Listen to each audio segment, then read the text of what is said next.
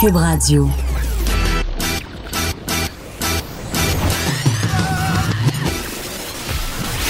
Pour elle, il n'y a jamais de mauvaise question. De 13 à 15. Les effronter. Avec Geneviève Peterson.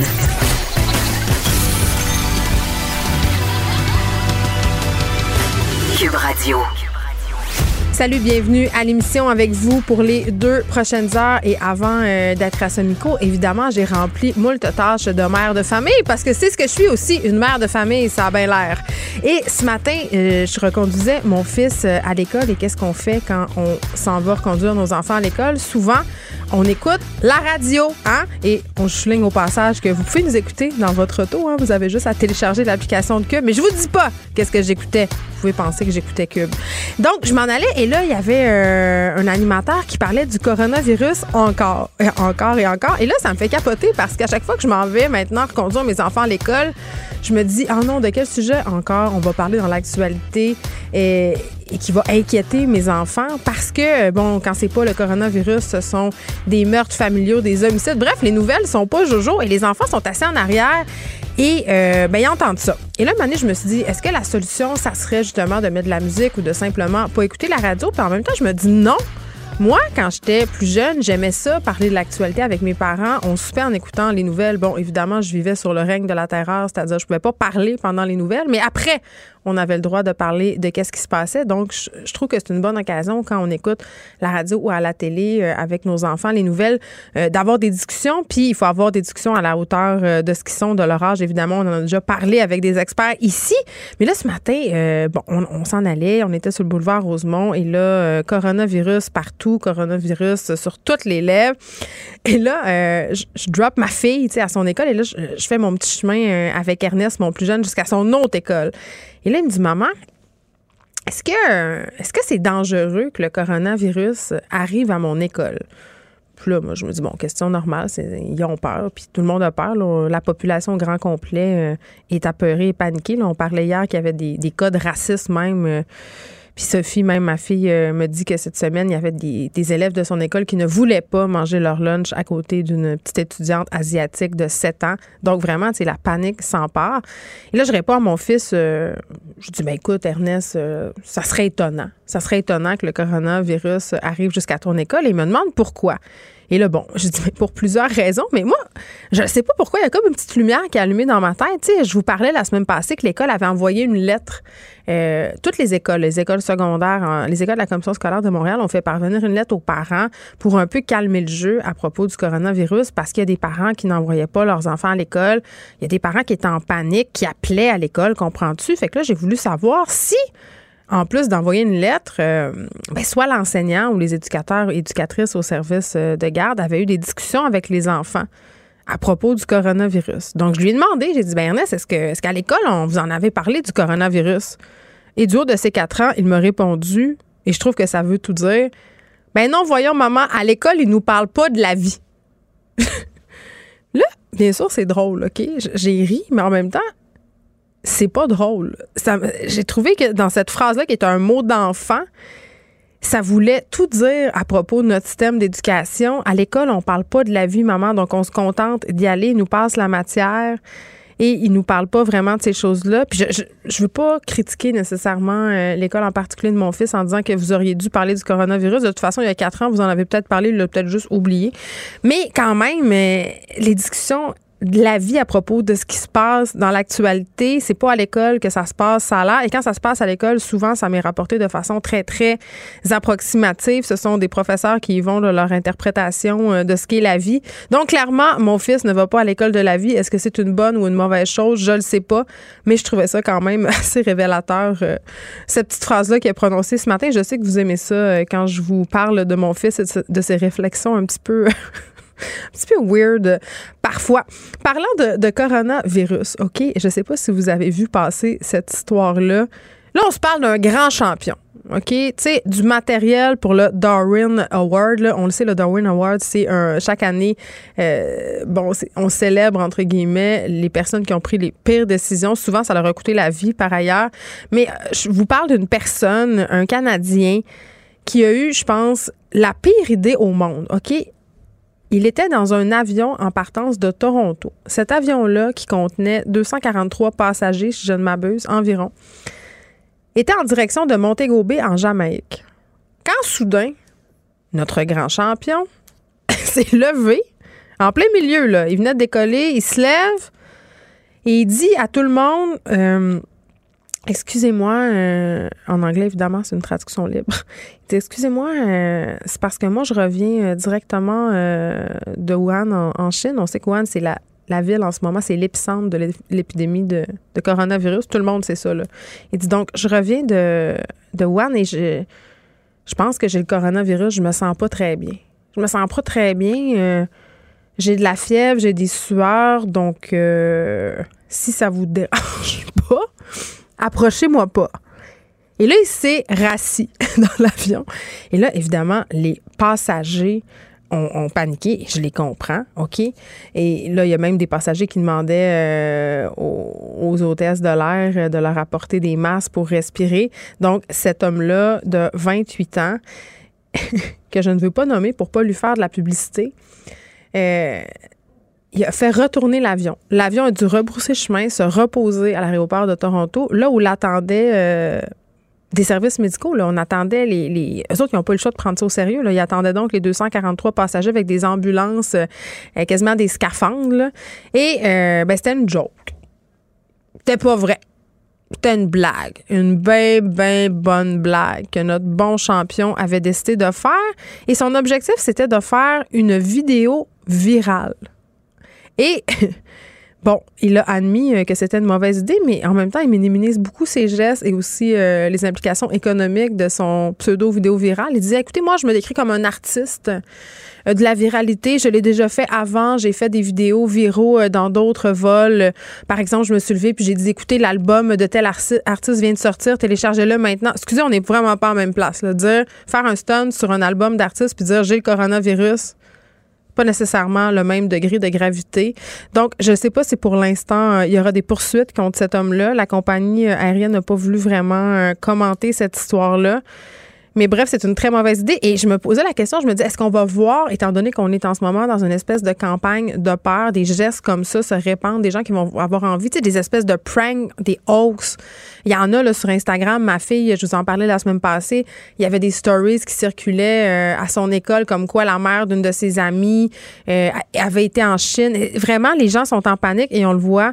Et parfois, il y a des espèces d'innocents, de caves qui ont des très mauvaises idées, qui ont fait peur à 243 personnes et qui ont généré des coûts absolument incroyable et pour la compagnie aérienne et pour ces gens-là aussi qui s'en allaient en vacances à Montego Bay en Jamaïque. Je veux dire, eux autres qui ont raté des journées de vacances, il faut qu'ils soient, il faut qu'ils soient relocalisés sur un autre vol. Vraiment, vraiment, c'est pas fort. Et j'ai comme l'impression qu'on va en voir de plus en plus des situations comme ça. Les gens manquent de jugement. C'est pas une nouvelle.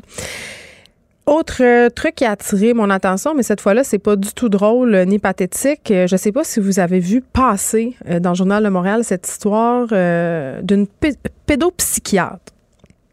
Une grande championne, elle aussi, mais dans un autre registre, qui est coupable d'avoir menacé de s'en prendre, tenez-vous bien, à la famille d'une employée de la RAMQ parce qu'on lui réclamait 627 000 parce qu'elle aurait surfacturé des patients. Et là, je vais vous dire, je vais vous lire tantôt des extraits euh, des messages qu'elle a laissés sur son répondeur et des courriels qu'elle lui a envoyés. Ça n'a juste aucun bon sens. Elle a fait des menaces euh, directes. Mais ce qu'on reproche, en fait, à la médecin qui pratiquait à Drummondville, outre d'avoir euh, envoyé des courriels et des messages vocaux complètement inappropriés, indignes de ses fonctions et haineux, ben, c'est d'avoir surfacturé ses clients. Et là, 627 euh, 000 en surfacturation, c'est quand même pas rien. Et là, ce fameux docteur-là, docteur Lessard et son nom, elle a essayé quand même euh, vraiment, quand elle a comparu devant le Collège des médecins lundi, d'empêcher l'accès aux médias.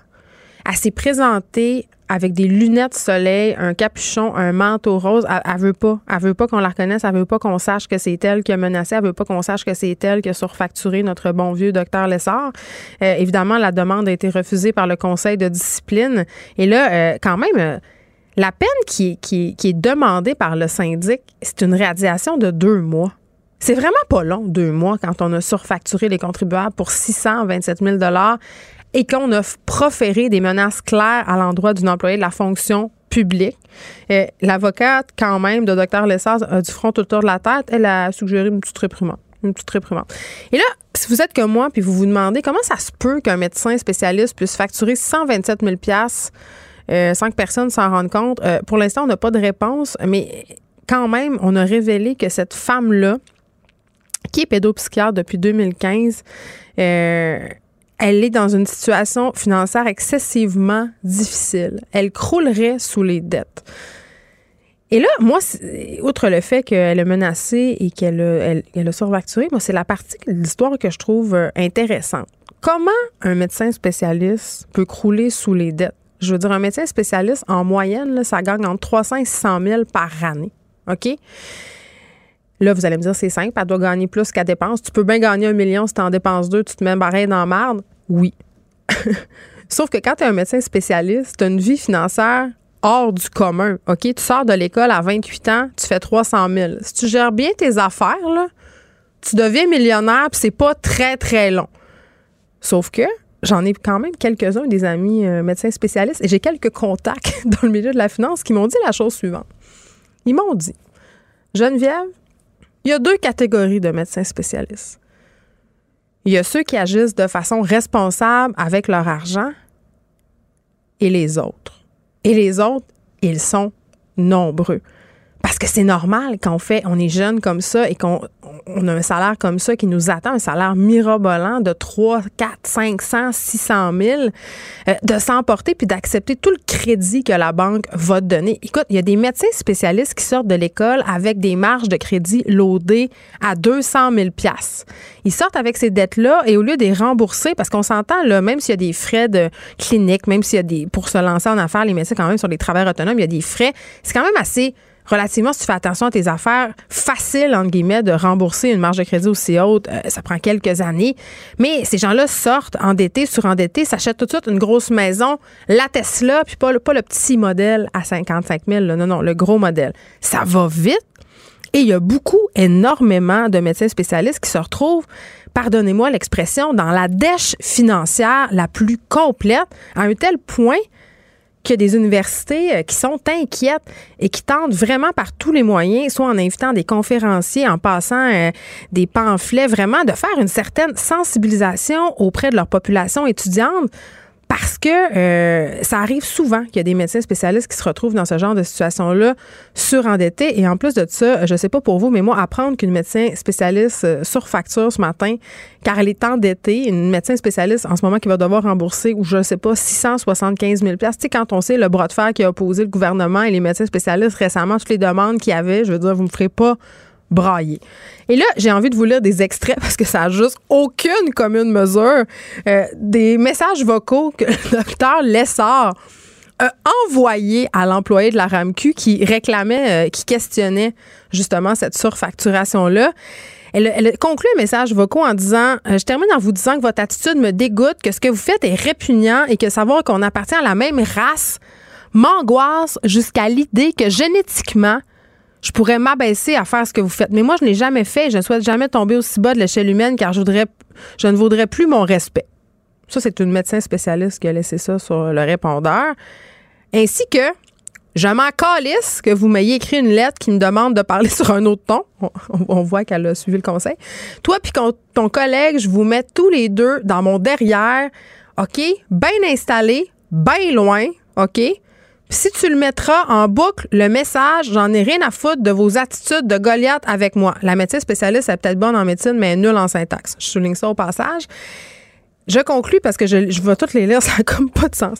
Si jamais j'ai la chance de faire un lien entre toi et quelqu'un de ta famille, et ça c'est le plus grave, si j'ai la chance de soigner quelqu'un de ta famille, je te le jure que ça va me faire plaisir de me venger puis là, ça continue à lui promettre d'y envoyer d'autres menaces, mais ça va carrément à l'encontre du code de déontologie des médecins. Elle lui suggère carrément qu'elle ne soignera pas les membres de sa famille de façon adéquate si jamais se présentait devant elle. Je veux dire, toute cette histoire est abracadabrante, toute cette histoire est scandaleuse. Le médecin, euh, docteur Lessard, euh, pratique en Gaspésie en ce moment, en passant, je, veux juste le dire, parce qu'elle essaie de se cacher, elle essaie de se, mettre des lunettes d'en face, puis que les médias n'aient pas accès à, ce qui se passe alentour d'elle, mais La Gaspésie, c'est grand, mais c'est pas grand. sais, un des pédopsychiatres, tu dois pas en avoir 450, 450 là. Vous ferez vos recherches si vous êtes en Gaspésie. En tout cas, moi, un psychiatre qui gère qui se gère pas de même, là, euh, pas la voir et j'enverrai encore moins mon enfant là. C'est quoi l'affaire? Elle devrait prendre des petits cours euh, de gestion de la colère. Sérieusement, ça va pas du tout. je vous fais un petit rapide menu de l'émission aujourd'hui. La saison euh, de motoneige, vous le savez, là, euh, vraiment meurtrière, plus que l'année passée. Je vais revenir avec le rédacteur en chef du magazine Motoneige Québec sur les plus récents incidents. On va se demander qu'est-ce qui se passe et qu'est-ce qui pourrait être fait parce que là, les morts s'accumulent et ce n'est pas tellement bon pour l'industrie de la motoneige qui, selon moi, a déjà mauvaise presse. Et j'avais vraiment envie qu'on se parle du dossier euh, des avortements tardifs qui est paru aujourd'hui dans la presse. Euh, bon, il y a un rapport euh, secret qui a été commandé par le Collège des médecins. On veut savoir comment ça se passe au Québec en ce moment pour les avortements tardifs. Quand on parle d'avortements tardifs, là, on parle d'avortements qui sont pratiqués à la fin du deuxième trimestre, au troisième trimestre. En tout cas, moi, je suis pro-vie, vraiment, là, je le dis absolument, euh, et pro-choix. Je veux dire, dans le sens que je suis pro que les femmes se fassent avorter si elles le veulent, pour vrai. Je veux pas, je suis pas anti-choix.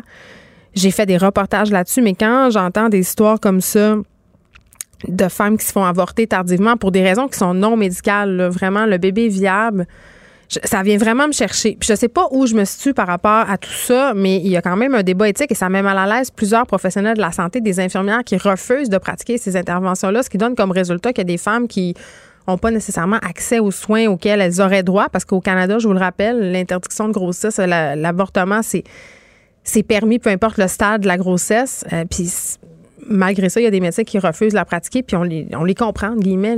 On peut avoir un problème moral, éthique à pratiquer un avortement sur un fœtus. Euh, ben, je sais même plus si on peut appeler ça un fœtus. À 36 semaines, c'est un bébé. Moi, j'ai une amie qui est allée se faire avorter euh, aux États-Unis. Euh, mon Dieu.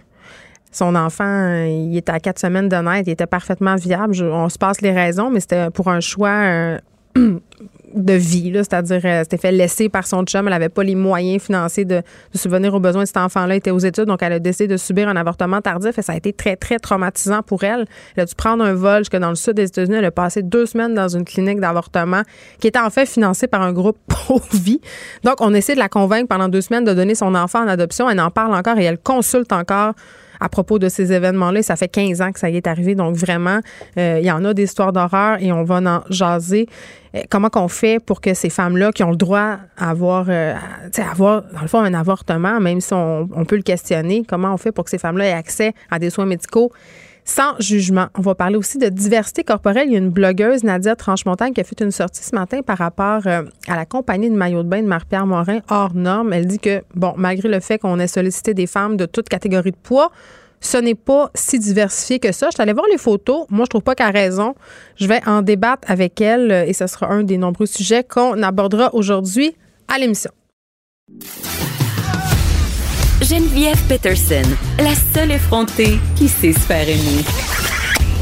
Jusqu'à 15, vous écoutez Les effrontés. Il y a eu beaucoup d'accidents de motoneige récemment et le décompte des décès liés à ces accidents-là au Québec a doublé comparé à celui de l'an dernier. Et la majorité de ces incidents-là auraient eu lieu à l'extérieur des sentiers, des pistes de motoneige provinciales ou les pistes entretenues par les différentes fédérations. Avant que je parle à Michel Garneau, qui est rédacteur en chef du magazine Motoneige Québec, juste rappeler euh, brièvement euh, les derniers accidents malheureux qui ont, qui ont secoué le Québec parce que le dernier, quand même, est assez crève-cœur. Euh, c'est une mère de cinq enfants qui allait se marier avec son conjoint l'été prochain, en août. Euh, c'était quand même des grands amateurs de motoneige. Cette dame-là aurait beaucoup d'expérience euh, en motoneige. Et là, ils ont décidé, comme souvent, d'aller faire une randonnée avec un ami. Donc, ils étaient deux motoneiges. Ils sont arrêtés souper avec cet ami-là dans un restaurant. Et après le souper, madame aurait mis le désir de conduire parce qu'un de ses rêves, c'était de conduire sa propre motoneige il est en train de, euh, de magasiner ça, elle et son conjoint. Donc, euh, son chum lui a offert de conduire et lui allait embarquer avec son ami. Et là, elle aurait pris de l'avance. Euh, elle était en avant de son conjoint et de l'ami du couple et ils l'ont retrouvé à un moment donné, vers 1h20, près d'une courbe très prononcée. Ils ont trouvé tout d'abord ses bottes de motoneige. Elle a foncé dans un arbre. Ils ont trouvé son corps euh, un peu plus loin. Euh, cette dame-là est décédée d'importantes blessures. Elle a subi une opération. Malgré tout ça, on n'a pas réussi à la sauver. Là, je disais, c'est crève-cœur. Euh, c'est toujours crève-cœur des morts en motoneige, mais c'est sûr que quand c'est une mère de cinq enfants, ils avaient huit enfants, en fait, avec avec son conjoint, c'est une famille reconstituée. C'est sûr que quand on pense aux enfants qui sont laissés dans le deuil, c'est tragique. Euh, bon, il y a cette histoire-là. En Estrie, il y a des motoneigistes qui sont pas décédés quand même. Ils ont été sauvés grâce à leur habit de flottaison, mais ils ont coulé dans le lac. Euh, ils ont été vraiment chanceux de se faire sauver. Au Saguenay, on cherche encore le corps des deux motoneigistes qui ont sombré dans les eaux du lac Saint-Jean. Vous savez cette histoire avec les touristes français. Donc vraiment, euh, le bilan est peu reluisant. Euh, je parle tout de suite avec Michel Garneau. Bonjour, Monsieur Garneau. Bonjour. Écoutez, là, je viens de faire quand même un palmarès assez morbide. Euh, c'est juste le début de la saison. Le bilan va s'alourdir malheureusement, c'est quasiment inévitable. Pourquoi on a autant d'accidents cette année? Ben, dans un premier temps, il faut dire qu'un décès, c'est un de trop. Oui. Et comme toujours, c'est c'est pas la motoneige elle-même qui tue les gens, c'est les opérateurs qui prennent des mauvaises décisions. Donc, euh, il faut toujours être conscient de son environnement. Euh, faut pas oublier que c'est une activité qui se passe en route. C'est un milieu qui peut changer. C'est certain, on demande aux gens de rester dans le sentier. C'est le milieu le plus sécuritaire pour faire de la motoneige. Hein, on est très choyé au Québec. On a un réseau de 33 000 kilomètres de sentiers. On a 4 500 bénévoles qui œuvrent très fort pendant plusieurs mois mm. pour justement fournir cette, euh, ce milieu sécuritaire-là. Mais ultimement, on fait affaire avec des êtres euh, imparfaits, des gens qui prennent des mauvaises décisions. Parfois, c'est tout simplement euh, des, des, des, des, close calls, comme on dit, mais il y a des fois que ça finit moins bien et on vit des situations comme on vit cette année. Mais vous me parlez de mauvaises décisions, vous me parlez euh, de l'être humain derrière la machine. Ça, je veux bien, je suis avec vous là-dedans. Il y a comme quand même en ce moment une mode de motoneige hors piste. Là. Moi, je vois ça aller euh, partout sur YouTube. Il y a des regroupements, il y a des gens qui en font aussi une profession. Il y a du guidage hors piste. Il y a des gens qui, qui peuvent avoir la tentation aussi sur les lacs, particulièrement, de sortir des sentiers balisés. Euh, parce que c'est quand même ça, essentiellement, le problème. C'est à ce moment-là que surviennent les accidents, en tout cas ceux qu'on a vus mais quand même, à l'intérieur des pistes encadrées, là, les pistes provinciales, les pistes euh, des fédérations, il y a des gens qui, qui font de la vitesse. Là. Oui, certainement. Mais on vit la même chose sur les autoroutes. On vit la même chose. Regardez, ça fait 50 ans qu'on dit aux gens de ne pas fumer la cigarette, mais il y en a qui fument encore. Ça fait trentaine d'années qu'on dit aux gens de ne pas consommer et de conduire leur auto, et ça se fait encore. Alors, ben, la motoneige n'est pas à l'épreuve. Non, excusez-moi. la motoneige, la motoneige n'est pas à l'épreuve de ça. Malheureusement, on a des délinquants dans nos membres partout comme partout ailleurs. Pour ce qui est de la motoneige hors piste, il faut comprendre qu'il y a différentes. Ce qu'on constate, la motoneige hors piste, mm. à l'état pur, si on veut, c'est généralement des manœuvres qui se font dans la neige poudreuse à basse vitesse. Donc, les gens peuvent parfois heurter une souche, des choses comme ça, mais c'est assez rare que quelqu'un va se tuer. C'est pas dangereux, c'est ce que euh, vous me dites. Ben, c'est dangereux. C'est toujours dangereux. C'est dans un milieu hors piste, hein, hors mm. route. Donc, euh, des dangers, il y en a partout. Hein. On, peut se tuer en traversant la rue. C'est ça qu'on demande aux gens, d'agir selon le milieu et puis de servir de le bon sens et d'ajuster leur conduite, leur vitesse. Euh, entre autres, quand on roule la nuit, il faut ralentir. Hein. La, visibilité est moins bonne. S'il y a de la poudrerie, il faut ralentir. Ça fait de nombreuses années qu'on dit aux gens de ne pas déroger des sentiers balisés sur les lacs. Mais je suis fatigante. on, a vu ce qui s'est passé dernièrement. Vous allez me trouver fatigante, M. Garneau, mais je trouve quand même, de dire euh, il y a des gens qui fument depuis 50 ans, il y a des gens qui mhm. boivent au vol. C'est un peu un sophisme dans ce sens où, tu sais, il y a quand même des campagnes de sensibilisation, il y a quand même euh, des, moyens qui sont déployés sur les routes où on circule avec des voitures. C'est pas la même quantité de monde qui circule là, quand même. Là. Quand on parle de motoneige, il y a une culture de vitesse et d'alcool. Je, viens du Saguenay, je l'ai vu, j'ai grandi là-dedans. Mhm. Et là, on ne sait pas encore ce qui a causé la perte de contrôle, qui a causé la vie à Mélissa Vincent, euh, cette mère de famille. Je veux pas spéculer, mais quand même, il était 1h20, il sortait d'un souper. Là, je suis pas en train de dire qu'elle allait vite, qu'elle était intoxiquée par l'alcool, mais euh, tout nous amène à penser qu'elle a perdu le contrôle dans une courbe, qu'elle a foncé dans un arbre. Euh, c'est quand même un problème, l'alcool, la vitesse. C'est présent dans beaucoup trop d'incidents. Il n'y a pas de patrouilleurs sur les pistes. Ils sont trois tu sais. Oui, mais vous savez qu'une motoneige n'a pas un cerveau, hein? Elle va à la vitesse de la personne qui l'opère. Il n'y a pas une motoneige sur, qui est vendue aujourd'hui qui ne peut pas rouler à 10 km à l'heure à longueur de journée. Pourquoi on fait des bolides qui vont à 200 km heure de barre? Pourquoi on ne peut pas barrer ça? On a-tu vraiment besoin d'aller à 200 km heure en skidoo? pourquoi on fait des autos qui font 300 km à l'heure? Malheureusement, non, Kia Rondo, elle se rend pas plus qu'à 160. Les compagnies, les compagnies sont des commerces, hein, c'est des business. Eux autres réagissent aux demandes du marché. Hmm. Euh, moi, je conduis une Hyundai Accent. Hein? Puis je peux pas vous dire quelle vitesse qu'elle va parce que je respecte les limites. Bon, c'est la même chose avec la motoneige. Euh, il y a des motoneiges de toutes les tailles, de toutes les vitesses sur le marché. Mm. Malheureusement, ces temps-ci, il y a certaines personnes qui optent pour les, les gros bolides rapides. Mais encore là, même les gros bolides rapides peuvent être conduits à 10 km à l'heure à longueur de journée. Ça revient toujours à la responsabilité de l'opérateur. C'est toujours la question parce que vous avez beau vous planter devant une motoneige puis lui dire envoie, envoie dessus moi, la motoneige bougera pas. C'est l'opérateur qui décide comment vite va le bolide. C'est l'opérateur qui décide de ne pas respecter les consignes de sécurité. C'est l'opérateur qui va choisir de ne pas respecter la droite. Donc, Mais je comprends, que, je, le comprends, là, vous, le répétez depuis le début, c'est la personne derrière le volant le problème. Ben, c'est la vérité universelle, malheureusement. Ben, oui, c'est peut-être la vérité universelle, mais une autre vérité, c'est que moi, si je suis dans le bois avec mon skidoo puis que je sais qu'il y a deux patrouilleurs de la SQ par 800 km ben je sais que je peux faire ce que je veux. Donc, qu'est-ce qu'on fait pour sensibiliser les gens, c'est-à-dire qu'ils prennent leurs responsabilités eux-mêmes parce que visiblement, on n'a pas assez d'effectifs pour contrôler ça? Bien, dans un premier temps, je peux vous dire, je peux pas parler pour la Sûreté du Québec. Ça, je vous inviterai à communiquer avec eux pour ça. Je peux vous dire que pour la Fédération, on a plus de 1200 patrouilleurs bénévoles qui circulent dans les sentiers. Pour ce qui est de la sensibilisation, moi, je suis rédacteur en chef du magazine. Je peux vous dire que sans exception, dans toutes les revues, mm. Il y a des, des, promotions de sécurité. On envoie des posters au club. Si vous allez voir sur notre site web, c'est tapissé de, de, messages de sécurité. On a tourné des capsules sécurité avec euh, Bertrand Godin l'année passée, qui touche justement sur tous les, les, thèmes majeurs, donc la sécurité, sécurité sur l'eau, euh, la sécurité euh, aux, traverses de route et tout ça.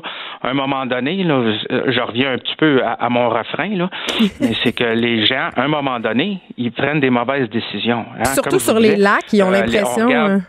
Ben exactement. On a parlé pendant combien de temps qu'il fallait rester sur les euh, sur les sentiers balisés? Ça fait 20 ans que je travaille à la fédération, ça fait 20 ans qu'on tape sur les mêmes clous. Puis encore aujourd'hui, il y a des gens qui choisissent de faire euh, à leur tête et de débarquer des sentiers. Mais vous attendez quoi comme résultat?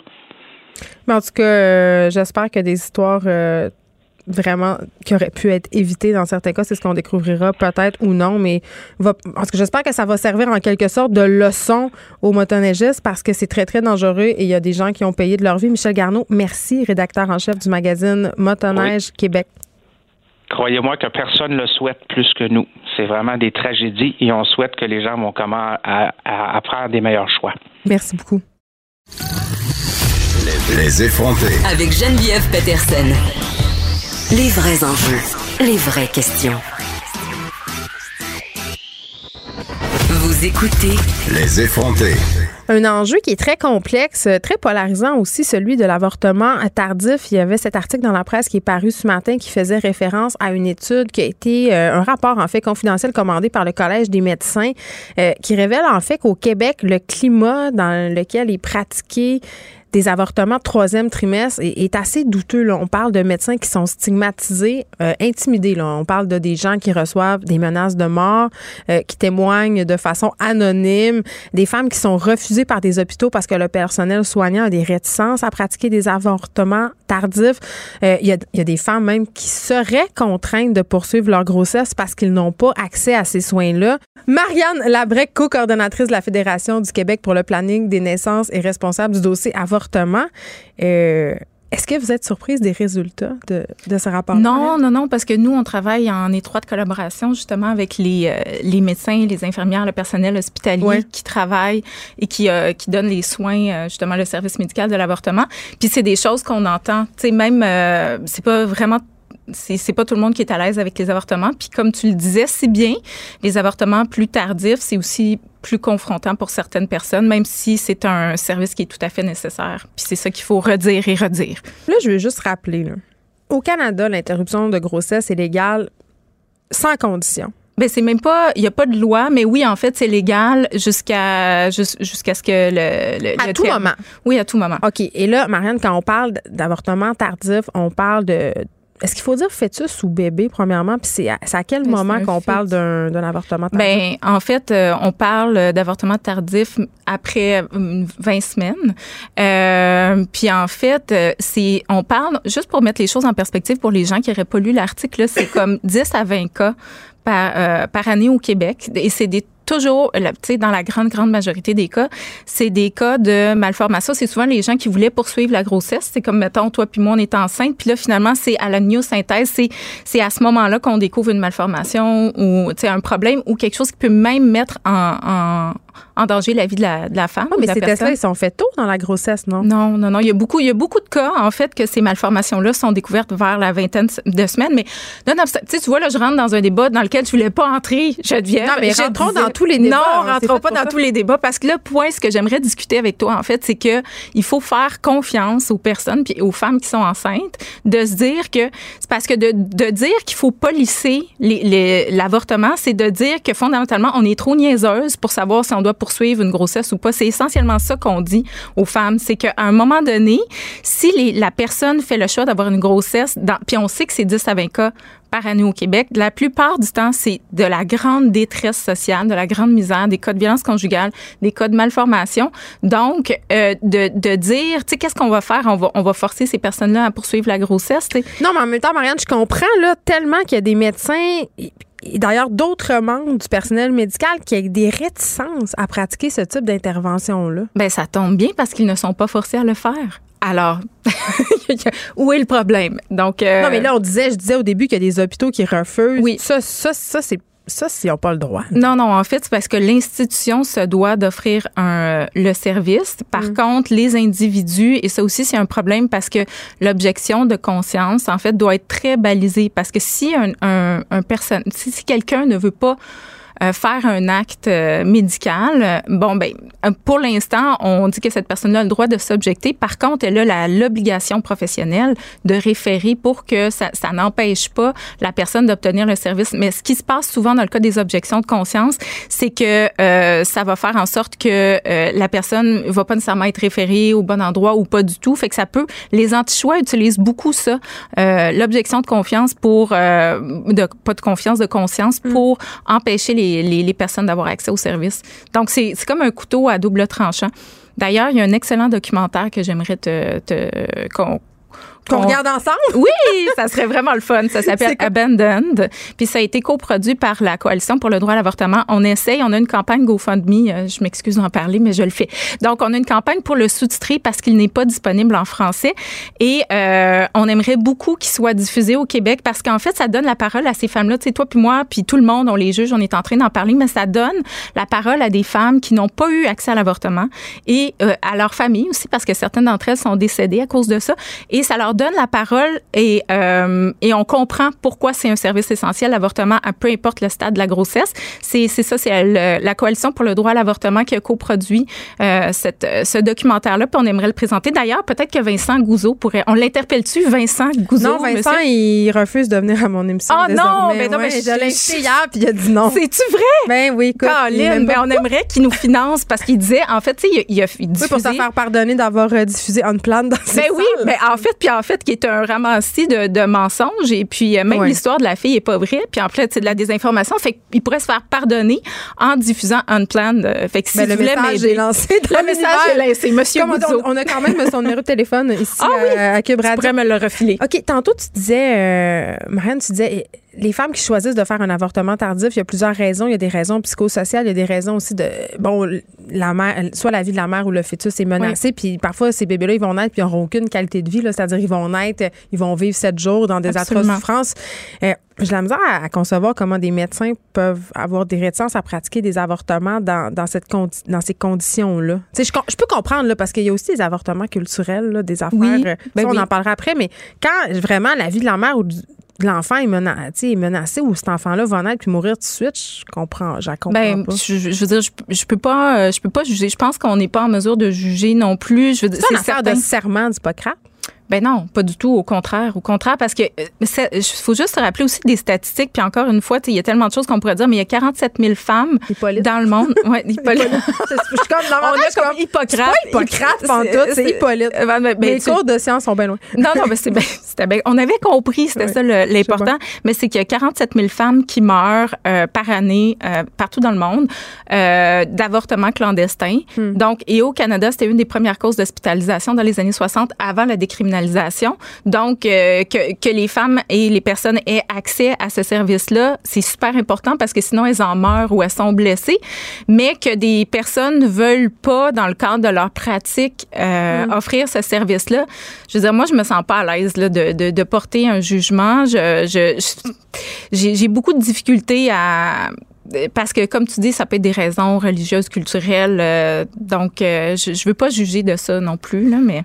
Oui, ben là, ce qu'on suggère euh, suite à, bon, à ces conclusions-là, c'est qu'on mette sur pied un centre spécialisé, tu qui mhm. aurait euh, un mandat, euh, en fait, de s'occuper de tous ces avortemements tardifs. Ouais. Vous, à la fédération, comment? Ben, c'est sûr que c'est une bonne chose, une mauvaise chose? Ben, écoute, euh, moi, je, je, le problème avec ça, c'est sûr que ça fait en sorte que si c'est un endroit qui est connu, ça va être ciblé. Ben, il y en a, on les voit devant Morgan ben Taylor, devant les cliniques d'avortement, ils font effectivement, encore, mais mais l'important, c'est en fait, c'est que ces services là parce que ça coûte cher aussi à la RAMQ. Là, comme c'est couvert, pour l'instant, les, les, femmes qui, euh, les femmes et les personnes qui veulent avoir accès à ce service-là, ils vont, euh, ils vont aux États-Unis. Donc, euh, c'est certain qu'il faut que ce service-là soit offert. Puis on sait que le gouvernement, d'ailleurs, euh, Monsieur Legault, Madame McCann, sont extrêmement, je veux dire, réceptifs et on sent qu'ils sont, qu'ils sont avec nous. Oui, ils ont réagi là par ailleurs. Oui, oui, absolument. mais mais le fait que ça serait préférable en fait que ce service-là soit offert dans, dans plusieurs endroits. Par contre, comme il y a si peu de cas aussi, euh, c'est peut-être pas réaliste non plus. Oui, c'est ça, parce que là, on est, on est dans cet imaginaire de se dire, ah mon Dieu, les femmes qui vont faire avorter des bébés à 36 semaines de grossesse. ça, c'est comme un peu le mythe du BS à 28 chèques. Là. Il n'existe pas tant que ça. Je ne saurais mieux dire. Mais en tout cas, moi, je, regardais ça ce matin, je lisais cet article-là, puis je me disais, tu sais, je suis partagée, puis comme beaucoup de citoyens, euh, c'est quelque chose qui vient nous chercher profondément, même si je ne peux pas me mettre à la place de, ces mères-là, puis je pourrais jamais le faire. Sauf que je me dis, coudon, le, le débat sur l'avortement, là, il est, ah. pas, il est, il est encore là. Il, il c'est pas fini, là. Oui, le débat est fini, on l'a eu. Non, là encore. Ben là, oui, je, le sais, mais là, c'est parce que tu m'as invité, là. Mais... ben, c'est parce que s'il y a des médecins euh, qui sont inconfortables, s'il y a des femmes qui, en ce moment, n'ont pas accès à des soins, c'est parce qu'il y a encore, quelque part, mm-hmm. des personnes qui ont des réticences, des biais par rapport à la, pratique des avortements. Ben, malheureusement, oui, je pense que ça va, ça va demeurer le cas, mais l'important, c'est qu'en tant que société, tu sais, au Québec, la grande majorité des gens sont pour le droit à l'avortement, sont pour le droit à l'avortement, euh, sans, sans restriction. il y a plus d'inconfort, comme tu le disais, au deuxième et troisième trimestre. Mais ça revient au stade, encore une fois, mais l'autonomie des femmes, puis de, tu sais, le contrôle de notre corps, le Geneviève, on n'a pas fini. C'est dans tous les aspects. Puis ça, c'est juste une déclinaison pour moi du fait de à quel point il faut encore se battre pour dire, ben écoute, moi, j'ai le jugement requis pour savoir si je vais avoir un enfant ou non. Puis il faut se rappeler aussi qu'il y a une grossesse sur deux qui est non planifiée au Québec. Peux-tu croire, on est en 2020, une grossesse sur deux au Québec qui est non planifiée. Donc, c'est parce qu'il y a aussi la contraception qui est pas, euh, tu sais, gratuite puis accessible universellement. Il y a toutes sortes de cas, on parle du, des cas d'agression sexuelle, de, consentement, tout ça. Fait que c'est d'autant plus important qu'on puisse, qu'on puisse euh, euh, choisir de poursuivre une grossesse ou non. Tu sais, peu importe la raison, de toute façon, ça revient à la personne. Ah, mais le corps des femmes, ça nous appartient pas. On en a eu un bon... un bon quoi? Une belle preuve durant le spectacle la mi-temps au Super Bowl. Ah oui. Marianne Lavrec, merci beaucoup d'avoir discuté avec moi de ce sujet. Euh, on n'a pas de réponse, mais quand même, euh, je trouve ça important ce que tu as dit. On doit faire confiance aux femmes. Oui, elles, elles le savent, euh, qu'est-ce, que, qu'est-ce, que, qu'est-ce qui est bon pour elles. Co-coordonnatrice de la Fédération du Québec pour le planning des naissances et responsable du dossier avortement. Merci beaucoup. Geneviève Peterson, la seule effrontée qui sait se faire aimer.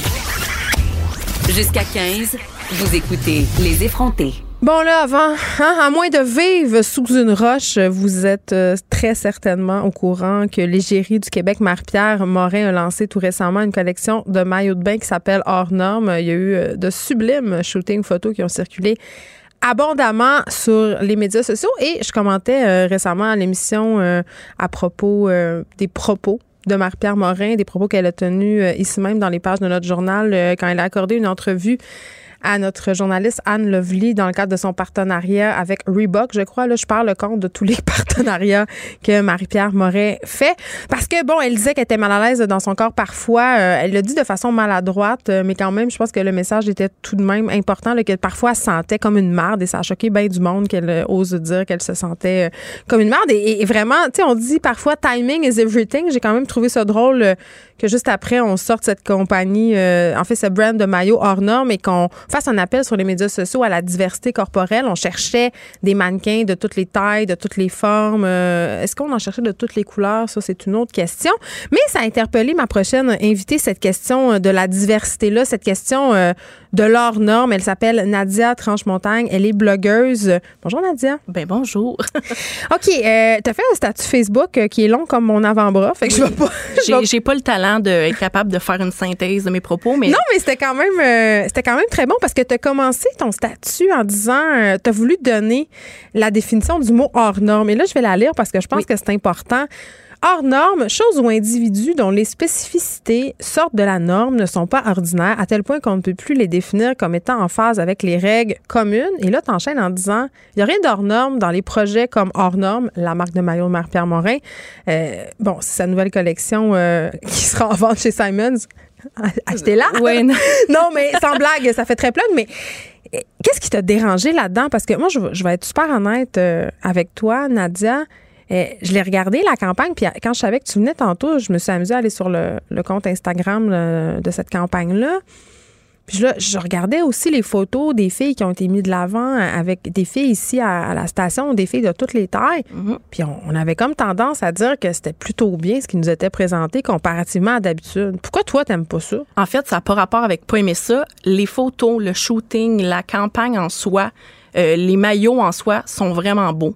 Les produits sont pas le problème, c'est tout le message pour promouvoir qui est le problème. C'est-à-dire? Parce que si la même entreprise s'était appelée Marie-Pierre, par exemple, et que le, le message avait été justement euh, hmm? plus simple, plus, euh, euh ben, tu sais, s'accepter, mais plus large. Là, le problème, c'est qu'elle a ciblé directement la, la diversité et là, ça, c'est l'autre un peu problème du message, c'est qu'on ne sait pas trop de quelle diversité qu'elle parle, parce que dans toutes les annonces, elle parlait de toutes les silhouettes. Elle a fait un casting sauvage, par exemple, où elle demandait euh, aux filles de toutes les silhouettes possibles de se présenter. En même temps, on est conscient qu'il y a autant de silhouettes que d'êtres humains sur la ben, Terre, fait que c'est impossible d'être représentatif. Exactement, c'est ça le problème, en fait, c'est que si on regarde le, ce casting sauvage-là, si on regarde au niveau de la morphologie, hmm. elles ont toutes une morphologie similaire. Fait que c'est des grosses en forme de sablier. Ben, c'est ça que tu me dis? C'est des grosses. C'est pas juste des grosses en, forme de sablier, c'est des grosses, mais dans le XL. Et là, c'est là que le problème de hors norme,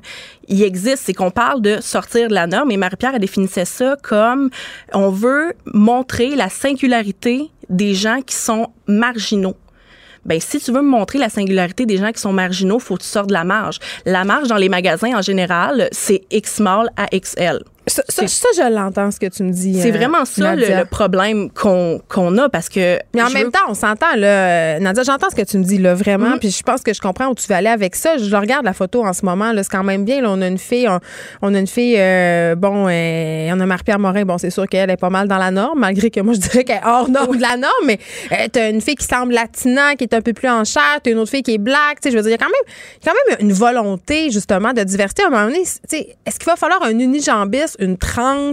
Euh, tu sais, je dis pas qu'il faut pas la taille moyenne on, on dirait qu'on peut pas gagner. non, il n'y a, pas, y a, pas de, de, gagner ou de perdre, pas du tout. C'est juste qu'en prenant compte que la taille moyenne d'une femme, c'est une taille 16, un XL. OK, toi, c'est ça l'affaire. Ben, il y a quelque chose qui marche pas. C'est que. Puis là, en plus, on, chez Simons, on s'en doutait. sais, chez Simons, c'est. La plupart des collections vont même pas jusqu'à X large, c'est large. Puis là, on parle pas juste des femmes rondes. C'est ça aussi qu'il faut mettre au clair. Si on parle d'une femme qui est musclée, avec une forte poitrine, elle rentre pas plus dans ces vêtements-là que tu sais que pour une femme à forte poitrine, je le sais, le parce que toi, tu le sais peut-être pas, mais avant de me faire moi, j'avais une ben forte poitrine avant de me faire enlever, puis magasiner un maillot de bain, c'est c'était une torture. Ben, je sortais de l'embroyant. Voilà, c'est exactement ça le point de la morphologie. Mm. Puis il faut.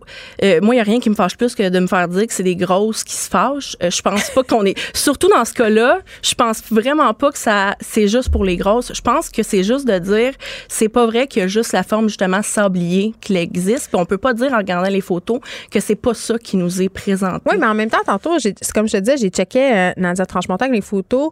Euh, puis souvent, ce qu'on reproche aux vêtements qui sont faits plus grands, les pseudo-vêtements taille plus, c'est qu'ils sont pas justement taille plus. Ça veut dire qu'ils vont faire le vêtement en XL, mais il sera pas adapté aux formes du XL. ça, c'est un autre débat. Mais ça, c'est une chose. Mais, mais est-ce que, puis là, je vais me faire l'avocat du diable un peu, mais je me dis, dans le cas de Marie-Pierre Morin, là, en ce moment, c'est XL, XS à XL, tu l'as dit, mais peut-être que dans le futur, elle fera des plus grandes tailles. À un moment donné, il y a des objectifs de rentabilité, il y a un budget, ça coûte cher. Tu sais, je veux dire. je vais donner un exemple. OK, par exemple, il y a Blush, qu'on a parlé récemment avec Isabelle Forget, qui ont sorti. Avec lequel Marie-Pierre a aussi une association. Ben, exactement.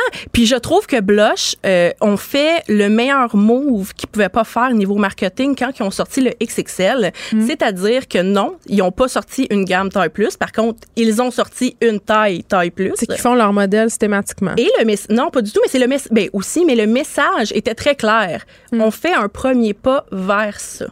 Le problème, c'est le front que, là, je pas Marie-Pierre, c'est le tout Non, mais là, on est parti de cette histoire-là, mais il y a plein de compagnies en ce moment ah, qui réutilisent, si on veut, le, mouvement body positif. C'est vraiment de la récupération. Mais là, on a des chandails marqués diversité corporelle qui arrêtent avec large, tu sais, avec un, un, chat qui a l'air de peser 350 livres puis que lui-même ne pas dans le chandail. Il y a quelque chose entre le message puis la compagnie qui marche pas.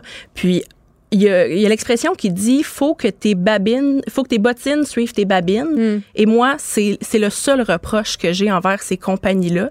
C'est pas le fait qu'elles offrent juste de X small à X large. En même temps, il y a une bonne volonté. Tu sais, ils, essayent. La volonté, il y a la volonté qu'on pense avoir, puis il y a la volonté qu'on montre qu'on a.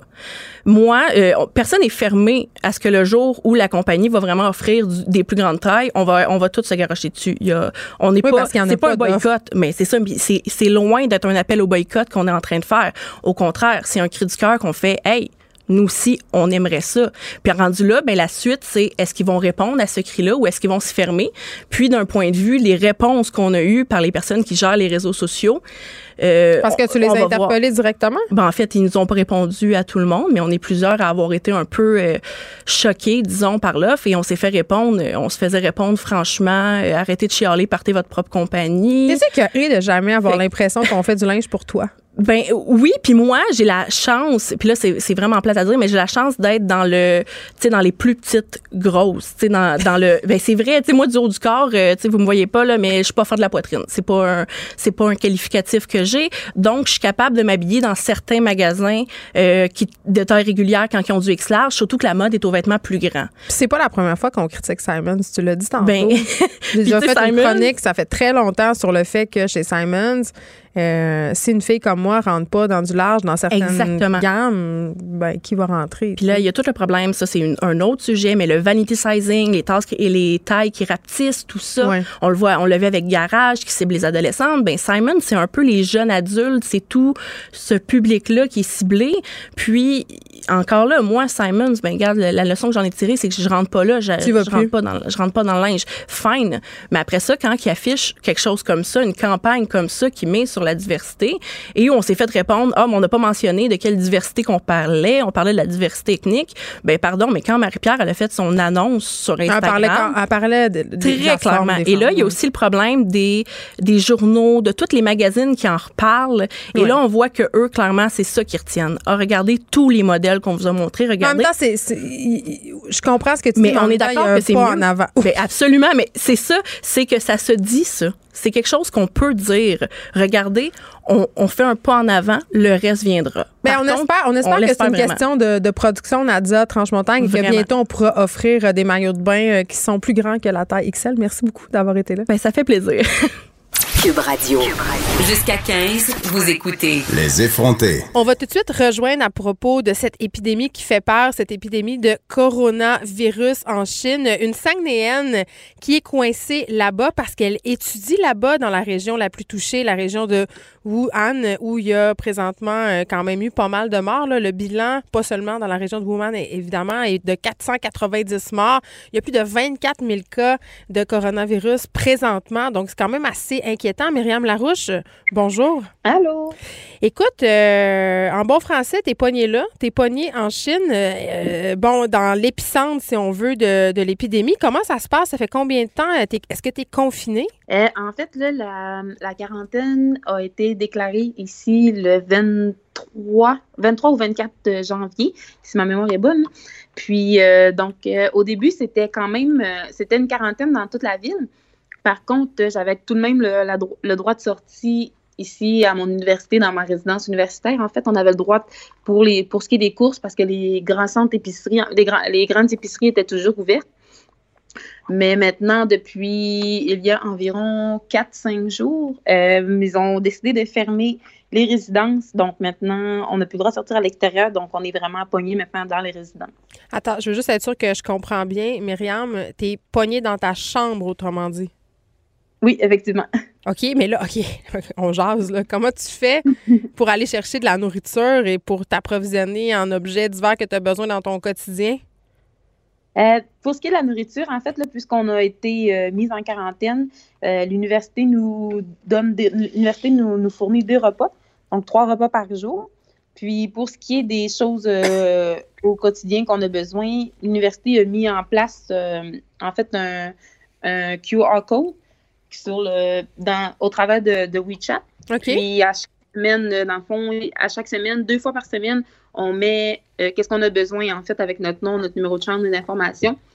Puis, Mais qui paie pour euh, ça? Avec un, approximatif du prix, puis il y a quelqu'un qui, qui, va à l'épicerie pour faire euh, les achats. Puis après, tu dois le rembourser? oui, effectivement. OK, puis là, quand ils t'amènent ta nourriture, comment ça se passe? évidemment, j'imagine que c'est pas toi qui décides qu'est-ce que tu manges. Non, malheureusement. Donc, c'est des repas euh, déjà, des, comme des repas préparés, en fait, qui arrivent dans une petite boîte de plastique. Mm. Donc, ça arrive comme dans un gros truck, puis là, tout le monde descend en même temps là, des repas euh, pour aller chercher la nourriture. Puis, est-ce que les gens qui font la distribution de ces vivres-là, ils sont habillés avec des masques, des gants? Oui, en fait, eux, ils sont même euh, plus habillés que nous. Ils sont, en sont avec des masques, des gants, la grande combinaison blanche, là, tout le kit, en fait. Mais toi, tu portes un masque, c'est ce que tu me dis quand tu descends dans la rue? Euh, oui, en fait, dès que je sors de ma chambre, je porte un masque. Euh, euh, même si c'est juste pour rester dans la résidence, dans, dans, le building, en fait, je porte un masque toujours. Là, Myriam Larouche, tu es dans l'épicentre quand même de l'épidémie. Est-ce que tu as peur? Oui, en fait, là, c'est quand même un sentiment qui devient de plus en plus effrayant, en fait, là, quand on voit que les statistiques ne cessent, que, ne cessent de monter. Oui. Donc, le, sentiment de peur, en fait, là, il devient, il devient de beaucoup plus gros de jour en jour. Puis surtout que maintenant, là, les gens, ils sortent avec des combinaisons. Euh, maintenant, là, donc l'université aussi a été mise en quarantaine. Donc là, il y a comme chaque jour, on dirait que ça devient plus gros. c'est comme le tout est là, en fait, pour inspirer la peur. Au début, tu prenais tout ça au sérieux, mettons, quand ça a commencé, là? Euh, en fait, ça a commencé. Les premiers messages qu'on a reçus ici par rapport au coronavirus, là, ça a été environ fin novembre, début décembre. OK, tant que ça. Donc, euh, euh, oui, mais c'était comme c'était comme pas vraiment très pris au sérieux. C'était comme juste un, petit virus comme ça. Sauf que les choses ont vraiment été commencé à être pris au sérieux. Euh, quand ça a éclaté à l'international, là, ça a comme vraiment là que c'est la ville a été mise en quarantaine, ça pris au sérieux. C'est quand Pékin a repris le lead sur cette affaire-là, parce qu'au début, euh, justement, c'est ça, là, c'était euh, parce qu'on sait qu'en Chine, les États sont indépendants, même si tout le monde se rapporte à Pékin, mais c'est vraiment, comme tu dis, quand Pékin a levé le flag, comme on dit, que c'est devenu plus sérieux. Est-ce que tu en connais, toi, des gens, Myriam, qui sont infectés? Euh, de ce que je connais, non. dans mon entourage, je connais personne qui est infecté. OK. Puis là, tu me dis, euh, tu me dis, bon, là, ça devient de plus en plus sérieux. Là, maintenant, j'ai un peu peur. Et là, le, rapatriement, quand même, parce que le gouvernement canadien devait rapatrier tous les ressortissants canadiens euh, en sol canadien avec un seul avion, je le précise. Je crois que c'était aujourd'hui, mais là, tu viens d'apprendre que c'est reporté d'au moins 24 heures. Oui, en fait, là, le vol a été déplacé à demain, jeudi. Ici. Donc, on doit quoi la raison? on n'a pas eu de raison. Ils ont dit pour des circonstances hors, hors de leur pouvoir, en fait. Là. on doit se présenter demain avant 5 heures le soir, heure de Wuhan, à l'aéroport. Puis comment tu t'es senti quand tu as appris que ton vol était retardé et que tu ne serais pas évacué aujourd'hui comme tu le croyais? Euh, sur le coup, j'étais triste parce que j'étais comme prête. En fait, là, il me restait une heure avant de partir pour, euh, avant de partir pour aller à l'aéroport. Donc, sur le coup, ça a été une petite déception. Mais après ça, je me suis dit, bon, je vais voir mes, derniers amis que j'ai pas vus avant de partir. Puis, euh, il y a une raison du pourquoi ça a été décalé, en fait. Donc, on va juste l'accepter puis on va attendre euh, quelques heures de plus. Ben, tu sais qu'ici, ils nous annoncent quand même un pas pire cocktail météo. Là. On parle de verglas, de tempête de neige, fait que c'est pas dit. En tout cas, j'espère que ton, ton, vol ne sera pas encore reporté parce que j'imagine que ta famille euh, au Saguenay doit être quand même assez très inquiète. Oui, effectivement, euh, surtout ma, mère, en fait. Là. Mais oui, ma famille est très inquiète. donc, j'espère aussi que, parce que j'ai entendu aussi les, conditions météorologiques, en mhm, fait, donc, j'espère que oui, ça va pas jouer là-dessus, malgré qu'il y a des bonnes chances. En terminant, euh, Myriam, est-ce que tu vas y retourner étudier en Chine? Euh, oui, quand la situation va être euh, calmée, hein, puis que tout va reprendre tout va reprendre son cours, puis que le, mon université ici va réouvrir. En fait, je vais revenir pour terminer ma session puis mon programme en entier, en fait. Merci beaucoup. On parlait à Myriam Larouche. Myriam Larouche, qui est une étudiante qui est présentement en quarantaine dans la ville de Wuhan, l'épicentre du coronavirus. En Chine, on va souhaiter la meilleure des chances. Merci beaucoup. Bonne journée. Bonne journée. De 13 à 15, les effrontés. Cube Radio.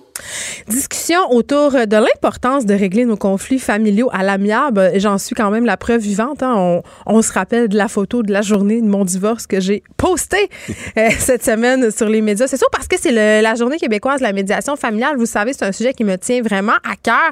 Et j'avais envie d'en parler avec Maître François Bibot, président de la Chambre des notaires. Bonjour. Maître Bibot. Bonjour. Euh, écoutez, euh, juste avant, il y a une statistique qui est quand même pas surprenante et j'avais envie de la partager avec nos auditeurs janvier. Le mois où il y a le plus grand nombre de divorces. Le fameux mois. En fait, j'aimerais ça euh, essayer de replacer les, choses parce que j'entendais euh, dans les médias dernièrement, ben non, c'est pas vrai, c'est plus où. La vraie affaire, c'est que c'est souvent au mois de janvier qu'on fait la démarche, qu'on oui, parce qu'on a passé le dernier Noël. c'est ça. Alors là, la décision se prend, puis c'est là que les gens en discutent nécessairement avec tout le processus, puis les délais au niveau du rôle à la cour, ben, ça peut aller peut-être au mois d'août avant que le divorce soit prononcé. Mais euh, ouais, c'est ça. C'est là où tout se passe. C'est en février qu'on organise les affaires. Moi, quand, quand j'ai lu ça, c'était en février qu'on organise l'affaire. Je me disais, je me disais, Coudon, la bonne nouvelle, c'est que si ça se fait aussitôt, tu sais, un mois après la séparation, c'est qu'il y a une bonne partie des couples qui arrivent à s'entendre car, euh, je sais pas qu'est-ce qu'ils ont fait, mais c'est 84% des couples qui arrivent à s'entendre avant d'arriver chez notaire. Comme un mois plus tard, c'est très tôt. Ça m'a surpris. Ça. ça, je vous avoue que je l'avais déjà, sans avoir les chiffres, parce que je voyais les chiffres comme vous ce matin, mais sans avoir les chiffres, comme euh, praticien, je suis moi-même médiateur familial, c'est quelque chose que j'avais senti. Je disais tout le temps, j'ai à peu près 8 dossiers sur 10 qui finissent par un règlement euh, positif. Alors, effectivement, euh, le médiateur, dans le cadre d'un processus de médiation familiale, va aider les gens à y voir un peu plus clair parce que là, tout se mêle dans la tête des gens lorsqu'ils décident d'aller vers un processus. Oui, mais je reviens sur le facteur temps. Là, mm-hmm. Un mois après, tu sais, je comprends que ah quelques mois plus tard, non, non, tu peux en arriver à, gérer. Là, mais, oui, c'est plus long que ça parce que normalement, euh, un, cas de, médiation typique, là, vous savez que le gouvernement va défrayer jusqu'à cinq heures de médiation. Donc, ça veut dire au moins cinq rencontres d'une heure. Si on a des enfants. Si on a des enfants, il va défrayer. C'est vrai, vous faites bien de le préciser. Je connais ça. Et si, si euh, on le fait correctement, ça se peut que ça dépasse. C'est-à-dire que si on va vraiment jusqu'au fond des choses puis qu'on travaille vraiment sur les besoins des gens, parce qu'on appelle ça une négociation sur besoin et non pas une négociation sur position. Autrement dit, moi, c'est ce que je veux, puis toi, c'est ce que tu veux, puis on chicane avec nos avocats. Ah, Donc, on fait pas ça comme ça. On y va vraiment en travaillant les besoins pour essayer de, réconcilier les besoins de chacun, sans oublier ceux des enfants. C'est ça qui est le plus difficile souvent, parce que tout se confond. Mais là, ça peut dépasser facilement cinq rencontres. Alors, ça veut dire que ça nous amène facilement, si on a commencé déjà, euh, mettons, mi-janvier, euh, quelque part comme début mars, mi-mars, avant que le processus de médiation soit terminé. Puis là, ça, c'est si on le fait à une cadence d'à peu près une fois toutes les deux semaines, on se rend compte. Euh, pour pas bousculer les choses. Hein. C'est ce qui est la règle d'art. En tout cas, moi, c'est ce que je prônais là, comme médiateur, c'est ce que je prône toujours. Euh, je, ne serais pas euh, du genre à vouloir faire cinq rencontres dans une semaine, là, parce que ça, c'est trop bousculé. Il faut laisser le temps aux gens de décanter, penser à leur affaire, revenir. Oh, je repensais à ça, j'aime moins ça. Puis on retravaille sur les positions pour s'assurer, surtout que l'entente va être durable et pérenne. Qu'on va être, que les gens vont être contents quand le temps va avoir passé. C'est ça. Puis être capable de se respecter, puis être capable de se rencontrer encore après. Parce qu'il y a des, des petits poux là, dans le milieu. Là. C'est s'il n'y a pas d'enfants, c'est une chose. On se sépare, on partage les biens, chacun de notre bord, puis on se reverra peut-être jamais. Mais s'il y a des enfants euh, dans le couple, dans la famille, ben là, nécessairement, c'est de construire un nouveau schéma de relation familiale qui va être bien différent de celui qu'on avait avant, qui va permettre à tout le monde de continuer à cohabiter là-dedans, selon des règles qu'on aura établies. Dans quel état il vous arrive majoritairement les couples? Un petit peu perdu, je dirais, un petit peu mêlé. Euh, puis il y a deux styles euh, de dossiers. Il y a les dossiers qui, où les gens viennent nous voir très rapidement après la décision. Genre, comme on disait tout à l'heure, au retour des fêtes, on prend décision, puis avant, avant que ça fasse une semaine, on, on est déjà rendu chez le médiateur. Là, c'est trop à mon sens, c'est trop tôt. Pourquoi c'est trop tôt? Le deuil n'est pas fait. On est encore tout mêlé dans notre tête, puis on n'a pas décanté nos, nos, affaires. Euh, et souvent, ces dossiers-là, où les gens viennent très rapidement en médiation, vont prendre beaucoup plus que cinq rencontres, parce qu'on redéfait on a pris des ententes, puis là, finalement, on redéfait, on redéfait, puis finalement, j'ai repensé à ça. Ça, c'est, ça, c'est le cas. L'autre cas, où c'est pas nécessairement mieux, mais souvent, ça va beaucoup plus vite, c'est que les gens ont vécu sur un système de relations établi de, comme un accord, mais de fait, puis ils décident de venir nous voir euh, huit mois, neuf mois, un an après pour faire la médiation. Euh, pour différentes raisons. Au niveau administratif, ils ont été bloqués ou, ils ont, ça n'a pas fonctionné. Et là, euh, ben là, d'un fois, leur entente est pas mal, est pas mal complète.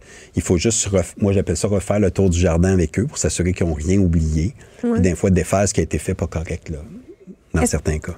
Euh, j'ai entendu souvent des couples autour de moi euh, dire ah, nous, on s'entend super bien, là. C'est d'un commun On n'a pas besoin de ça, la médiation, nous autres.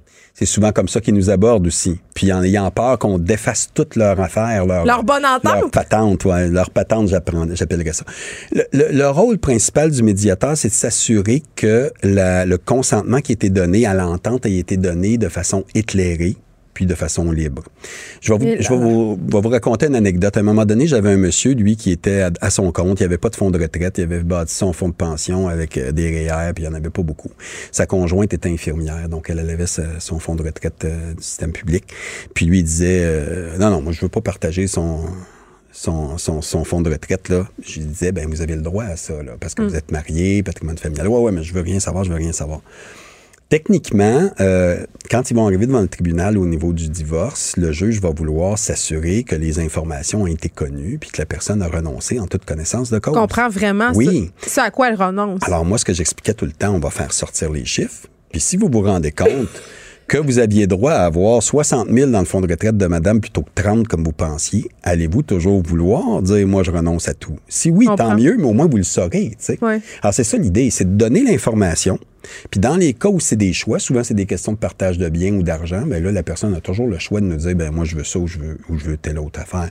D'autres cas où c'est beaucoup plus d'ordre public, par exemple, euh, la pension alimentaire pour enfants, euh, les, les, les, styles de garde qu'on aura définis, ben là, à ce moment-là, on peut pas toujours faire comme on veut. Par exemple, euh, moi, j'ai pas besoin ça aussi, ça arrive souvent. Moi, j'ai pas besoin d'une pension alimentaire que mon ex va me payer. Je suis capable de, m'occuper de mes enfants seul. Mais techniquement, la loi là, a dit qu'il y a une tu pension ne peux pas renoncer au nom de tes enfants. C'est ça. C'est de l'argent pour les enfants. Alors, tu la mettras de côté pour leur donner quand ils seront rendus majeurs, si tu veux, mais tu peux pas dire non. Alors, euh, hmm. euh, bon, dans les faits, est-ce que ça se fait toujours comme ça? Ça, c'est une autre histoire. Quand ils sont rendus chez eux, s'ils disent, OK, je te réclame pas, ça, c'est une autre affaire. Mais dans le, dans le jugement, C'est une bonne chose. Oui, parce qu'il y avait des abus. OK. le rôle du médiateur, c'est d'être neutre. Exactement. C'est pas toujours facile. C'est ça. Ben là, c'est là où je m'en vais. Parce que qu'est-ce qu'on fait quand on a un couple en avant de nous euh, où un est dévasté ou se fait abuser euh, matériellement ou même émotivement, euh, physiquement, même qu'on est témoin de ça? Mm-hmm. Parce que ça doit arriver. Là. Oui, c'est sûr et certain que à la base, quand j'ai commencé ma formation en médiation, ma superviseure, qui était médiatrice d'expérience, m'avait dit François, tu pourras pas tous les sauver. T'es pas Dieu le Père, là. tu pourras pas tous les sauver. Fait que acceptent Il y en a qui arrivent en maudit, là. Oui, puis il y en a qui sont violents, il y en a qui sont choqués. Alors, c'est toujours la même méthode, y aller en leur faisant raconter leur histoire, leur donner enfin le droit de le dire, de raconter l'histoire. Devant l'autre. Devant l'autre, ou en caucus. Dans certains cas, on est obligé de faire des caucus. Et euh, de leur demander, après ça, de... de, de puis le rôle du médiateur, c'est que quand ils te racontent leur histoire, c'est là qu'il la, la, la tâche la plus sensible, c'est de décoder les besoins. De, de venir dire, ben dans le fond, ce qui se cache en dessous de ce que vous êtes en train de me raconter là, c'est un manque, une carence que vous avez eue par rapport à tel besoin. Alors, Donc, vous qui a tort, qui a raison, vous en sacrez. ben, dans le fond, à la limite, c'est ça. Il faut essayer de se dire qu'on n'a pas à prendre parti, qu'on décode les besoins, qu'on dit pour monsieur, tel besoin est important, pour madame, tel autre besoin, puis pour les enfants, la présence des deux parents, puis bon, on insiste là-dessus, pour essayer d'en venir à des ententes où la, la majorité des besoins de chacun va avoir été rencontrés. Puis pour résumer rapidement, là, je leur disais, on va avoir une bonne médiation là, si à la fin, chacun, vous avez l'impression que vous avez perdu également. S'il y en a un qui sort d'ici avec le, le sentiment qu'il a gagné, là, on a manqué notre coup. Puis ça arrive souvent que vous manquez votre coup? Ah, 80% 80% on gagne. 80% ça fonctionne.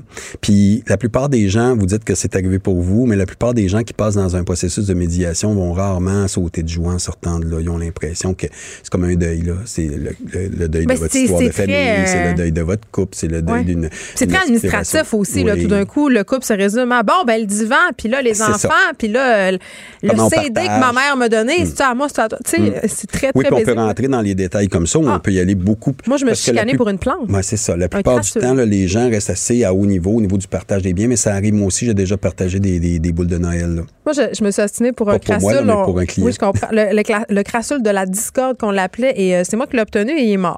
Ah oui? Finalement, OK, oui, je, je me suis battue pour rien. OK, je veux qu'on parle d'un mythe qui est encore très, très tenace Mhm. et je le comprends pas, euh, euh, Maître Bibo, ce mythe-là, parce qu'il me semble qu'on en parle assez, là, on le répétera jamais assez. Les couples qui vivent en union de Ouais. fait, comme les gens mariés, mais qui ne sont pas mariés, sont, sont pas protégés par le patrimoine familial, même s'ils ont des enfants. exactement. Et ça, euh, c'est- vous avez raison, on en a beaucoup plus parlé. Vous vous souvenez, il y a à peu près un an et demi, la Chambre des notaires avait lancé la Commission citoyenne sur le Mais droit oui. de la famille. Ça a donné l'occasion de le faire. Il y a quelques années aussi, on avait euh, lancé le site euh, conjointefait.ca ou quelque chose comme ça. à Il y a encore du monde qui se pense Et Il y à a encore des gens. Moi, j'ai donné bon nombre d'entrevues, de conférences dans mon patelin à Sainte-Julie sur cette question-là. Et ce qui fait en sorte que le mythe est si présent, c'est qu'il y a beaucoup de lois à caractère euh, dédié ou à caractère plutôt social ou fiscal qui reconnaissent l'union de fait. Comme Mm. par exemple, la, la loi la plus connue, c'est la loi de l'impôt qui vient reconnaître qu'après un an de vie commune, vous êtes considérés comme des gens mariés. conjoints de fait, Alors ça. les gens disent, bon, ben si je suis considéré comme une personne mariée au sens de la loi sur mon rapport d'impôt, ça doit être vrai pour le reste. Mais c'est pas vrai. Alors tout ce qui concerne les successions, les partages de biens, vous ne serez pas reconnu. Même si ça fait 20 ans que vous vivez avec une personne, si vous décèdez, si elle décède sans avoir fait son testament, vous n'héritez de rien. Et Ah c'est oui. vos enfants qui vont hériter par contre. Oui, puis ça, ça, peut devenir quand même assez difficile Un à autre gérer. enfer à gérer, ouais. Maître François Bibeau, merci, président de la Chambre des notaires. Ça me fait un grand plaisir. C'est la journée québécoise de la médiation familiale. Et je le répéterai assez. Jamais vous avez cinq rencontres gratuites si vous avez des enfants. Allez-y. Les effrontés. Avec Geneviève Peterson. Les vrais enjeux, les vraies questions. Vous écoutez Les effrontés. On critique beaucoup les médias sociaux, on critique beaucoup, et moi la première, l'utilisation que nos enfants font des médias sociaux. Moi, j'ai l'impression que mes filles passent trop de temps, perdent leur temps, regardent des choses sans importance, des choses futiles. Je suis toujours en train de chialer et d'essayer de trouver une façon euh, de détourner leur attention ailleurs. Et j'arrête pas de dire que c'est impossible de gagner contre le, le big data. Mais là, j'avais envie qu'on se parle de médias sociaux de façon positive aujourd'hui parce que c'est pas seulement négatif. Les médias sociaux qui pourraient être utilisés pour stimuler la motivation des étudiants au secondaire, et ça, c'est selon les recherches de notre prochain invité, le professeur en, à l'École des arts visuels et médiatiques de l'UQAM, Martin Lalonde. Monsieur Lalonde, bonjour. Bonjour, Madame Peterson. Bon, euh, vous le savez, là, euh, bon nombre de parents sont très, très inquiets par rapport à l'utilisation euh, des médias sociaux. Nos enfants passent énormément de temps là-dessus. Puis nous aussi, là, hein, on va se le dire. Euh, comment, euh, la bonne nouvelle, comment on peut stimuler la motivation euh, de nos jeunes grâce aux médias sociaux? Mhm. Ben, premièrement, les médias sociaux, dans les grands médias, on tombe souvent dans un discours assez alarmiste par rapport à, leurs impacts sur, euh, sur le développement euh, de l'identité des jeunes, sur leur façon de socialiser. Toutefois, les jeunes d'aujourd'hui, d'autres recherches démontrent que les jeunes d'aujourd'hui n'ont pas changé euh, des jeunes d'hier. La seule différence qu'on trouve aujourd'hui, c'est qu'il y a une caméra qui est braquée sur chacun de leurs gestes. Mais ça, ça change leur comportement quand même. Là. Euh, ben, oui, ça change un petit peu leur comportement. Ça va générer des, des nouvelles situations. Toutefois, ce qu'on appelle les, les, invariants anthropologiques demeurent les mêmes. Les jeunes, ils cherchent à développer une identité euh, propre, cherchent à se détacher du nid familial. Sentiment d'appartenance. Sentiment d'appartenance, cherchent à appartenir à un groupe, cherchent à, à développer leur, euh, leur sexualité, prendre des risques. Donc, ce qui est énervant, puis c'est ça qui alimente un petit peu le discours alarmiste duquel je parlais, c'est que mm. ça, ça c'est devant la caméra. Donc, euh, nous, ce qu'on a proposé euh, avec le professeur Juan Carlos Castro à l'Université euh, Concordia, c'est de voir comment les médias sociaux mobiles, donc le téléphone, pouvaient être utilisés pour stimuler la motivation des jeunes dans des contextes scolaires. Parce qu'une problématique qu'on voyait, euh, qu'on voit depuis plusieurs années, c'est qu'à l'école, on reconnaît que le téléphone est un élément de distraction incroyable. On a des, écoles qui l'ont interdit par ailleurs. Des écoles qui l'ont interdit. Puis ça, j'en parlais avec euh, votre cherchiste un petit peu plus tôt. Euh, chaque contexte va avoir des réalités différentes. Là, on peut pas généraliser. On va avoir des contextes à l'école privée où on va avoir une, une approche très pro-technologie. Avec un iPad. Là. Avec le iPad. Tout tourne autour du iPad, l'agenda et compagnie.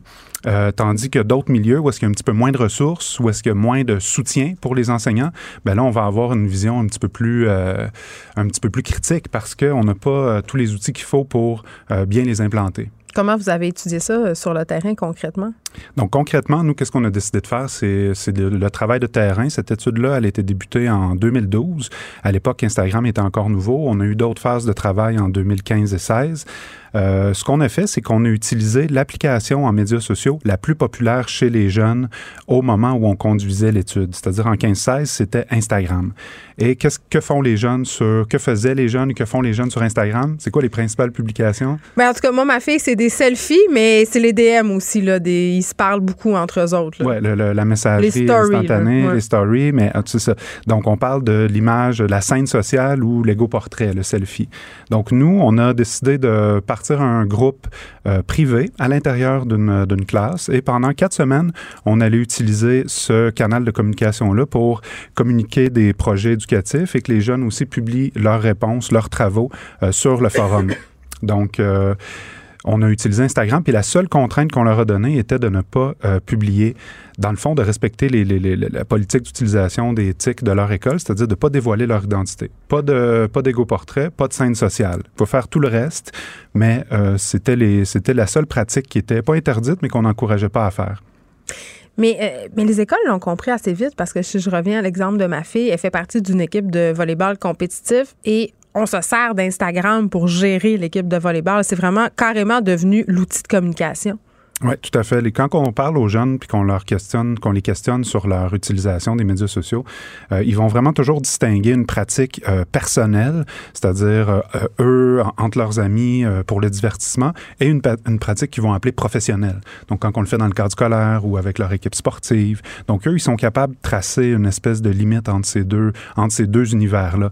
Puis évidemment, ouais, puis évidemment où est-ce qu'ils se, se, se, se lâchent lousse comme on dit en québécois, c'est c'est vraiment dans la sphère plus personnelle où ils vont publier euh, des selfies, où ils vont publier des scènes sociales. Mais qu'est-ce qui nous a inquiété, nous, c'est pas tant le fait qu'ils publient ce type de contenu-là, mais que ce contenu-là génère pour, pour beaucoup d'étudiants de l'anxiété. Donc, ils ont apprécié quand on a fait. C'est peut-être ça le bémol.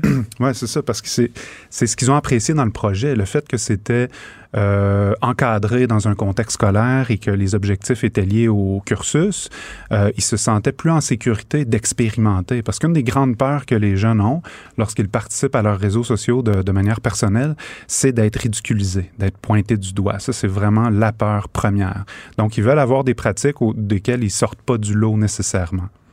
Euh, quand on parle des jeunes puis des, de leur relation justement avec les médias sociaux, je trouve ça quand même assez euh, percutant ce que vous êtes parce qu'on s'imagine justement qu'ils sont habiles pour naviguer là-dessus. Ça, on s'entend. Mais est-ce que vous avez souligné dans votre travail, c'est qu'au niveau de la littératie numérique, c'est-à-dire euh, exercer son jugement critique, ça, c'est pas nécessairement acquis. Là. Non, c'est ça. Les, la plupart des recherches, il y avait un concept qui était très à la mode au début des années 2000 et euh, plus loin, c'était le concept des, euh, des, natifs du numérique. Maintenant, beaucoup de recherches contredisent cette euh, conception-là au sens où on parle davantage de naïfs du numérique. Tous les enseignants du Québec pourront vous le dire. Lorsqu'on s'assoit avec un élève, il peut être rapide à ouvrir son téléphone, ouvrir une application, mais faire des tâches très primaires, très basiques sur un ordinateur, sur le téléphone, ça va être très complexe. Donc, ils ont besoin d'apprendre comment euh, ces machines-là fonctionnent euh, vraiment dans le détail pour être capable de prendre une distance critique par rapport à leur utilisation. Et lorsqu'on a fait le... Pardon? Ouais, et lorsqu'on a fait le et lorsqu'on a fait le projet, ben, ça, le, ça, ça, leur a fait réaliser que les médias sociaux c'est un espace de divertissement qu'ils peuvent approcher comme ils veulent. Ils sont pas obligés de faire des selfies, ils sont pas obligés d'aller chercher des likes. Tandis que beaucoup de jeunes se sentent sentent une pression sociale d'aller. Mais il y en a une. Ouais, ben c'est ça. Mais ok, ben je pense quand même que si on pouvait instaurer une espèce de système comme ça dans nos écoles, il y aurait beaucoup de parents qui seraient contents. Euh, euh il nous reste pas beaucoup de temps, genre 30 secondes. Est-ce que euh, enlever les, euh, les appareils numériques des écoles, pour vous, c'est une bonne chose ou une mauvaise chose? Je pense qu'on ne peut pas avoir de solution unilatérale. Comme je vous disais, les contextes et les ressources que les contextes offrent vont faire toute la différence. C'est pas la technologie qui fait la différence. C'est les enseignants. non, non, c'est toujours les enseignants qui font la différence. Donc, c'est une question de donner les moyens aux enseignants de, de supporter puis d'aborder ces plateformes-là de manière à, à les aborder d'une façon constructive. Martin Lalonde, merci, professeur à l'École des arts visuels et médiatiques de l'UCAM. Merci beaucoup de nous avoir parlé. Les effronter. Cube Radio et sur FCN, le commentaire de Geneviève Peterson avec Julie Marcoux. Cube Radio. Allons retrouver euh, notre collègue Geneviève Peterson, animatrice à Cube, dans son studio de radio. Salut Geneviève. Bon après-midi, Julie. On va se parler de ce qui se passe sur les sentiers de motoneige et hors sentier aussi, parce que vraiment, les accidents se multiplient cette année encore au cours des dernières heures. Deux accidents, dont un qui est mortel. Qu'est-ce qui se passe avec nos motoneigistes?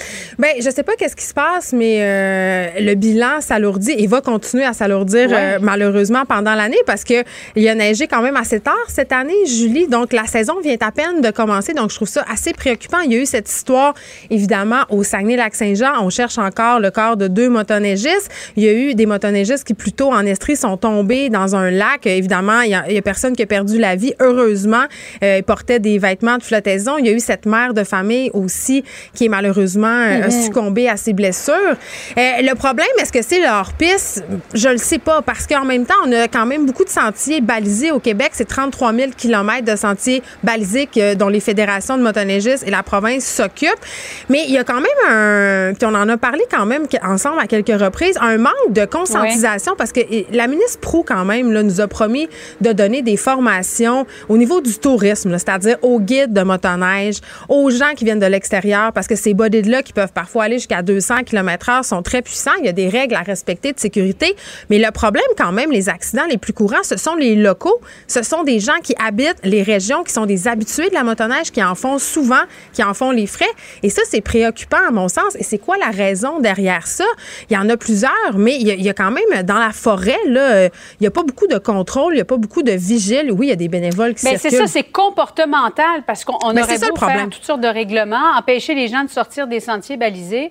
Euh, si tu te comportes de façon euh, imprudente sur ta motoneige, ben c'est à, tes risques et périls finalement. Ben c'est oui, c'est surtout à, à, ton péril à toi parce que ça peut être très dangereux. Là, dans le cas de la, de la mère de famille qui est décédée, tu sais, ça s'est passé à une heure du matin. Elle sortait d'un restaurant. Euh, elle, a, elle aurait foncé dans un arbre, dans une courbe très, très prononcée. Là, il n'y a aucun, il a rien à date qui nous amène à penser qu'il y avait de l'alcool était impliqué là-dedans, que la vitesse est impliquée. Mais force est d'admettre quand même que les circonstances sont là et que dans la majorité des cas, il y a beaucoup de morts qui pourraient être évitées si la vitesse était respectée dans les sentiers, si les gens aussi évitaient de boire de l'alcool parce qu'on va se le dire, là, on va pas se cacher là, que l'alcool et la motoneige, eh bien, c'est euh, il y a beaucoup de personnes qui derrière le volant. Ils ont l'impression que parce qu'ils sont dans des sentiers, dans le bois, c'est moins grave. ménage. Et pas du tout. C'est interdit aussi de circuler à une heure du matin dans les sentiers de motoneige. Ben c'est ça. Donc, elle était en infraction, mais comme je disais tantôt, mhm. il manque cruellement d'infectifs et les conséquences, quand même, peuvent être fâcheuses. Et les conséquences, on se fait pogner en état euh, d'ivresse derrière un, volant de motoneige, quand même, euh, elles sont quand même assez graves, mais il y a deux patrouilleurs aux 800 km, là, donc on, les gens, ils peuvent faire ce qu'ils veulent. C'est pas très dissuasif. Non, pas vraiment. Effectivement. Merci beaucoup, beaucoup, Geneviève. Bon après-midi. Merci, Julie. Les effrontés. Deux heures où on relâche nos bonnes manières.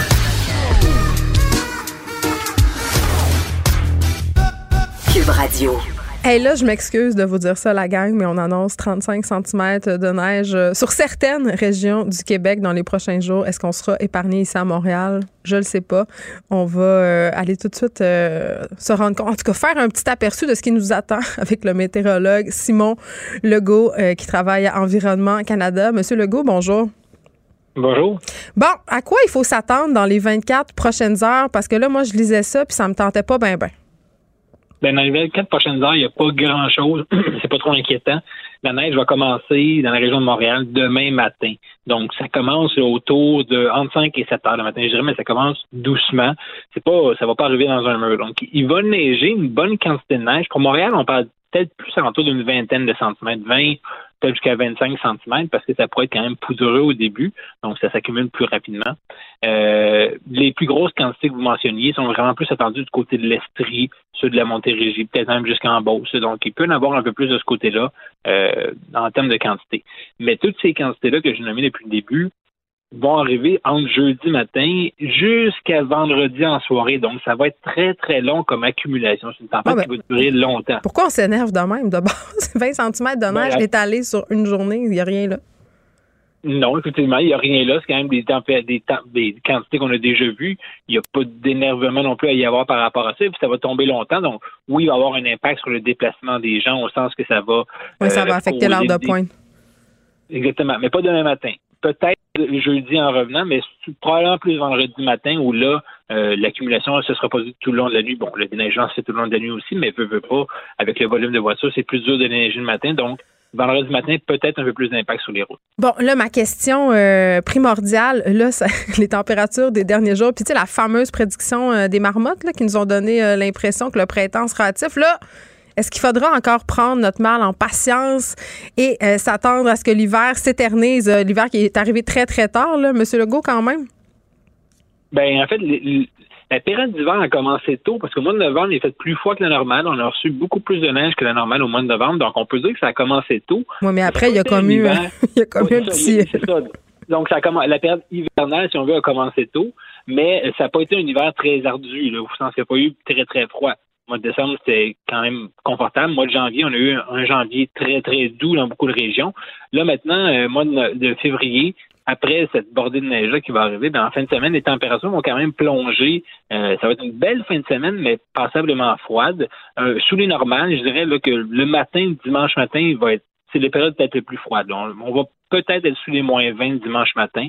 Donc là, ça va être vraiment froid, mais une très, très belle journée qui pourrait remonter même jusqu'à moins 5. Donc, c'est pas si mal non plus. On va vraiment pouvoir profiter de toute cette neige-là qui va être arrivée. Mais fait, on va pouvoir peut-être pratiquer des sports d'hiver parce que ça a été assez laborieux euh, jusqu'à maintenant. Simon Legault, merci, météorologue pardon, pour Environnement Canada.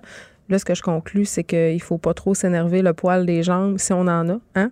Euh, ça sera pas si pire que ça. Et on pourra enfin peut-être aller glisser, aller patiner, aller faire du ski avec nos enfants. Cube Radio. Jusqu'à 15, vous écoutez. Les effrontés. Émilie Ouellet, tu écoutais euh, les prévisions de M.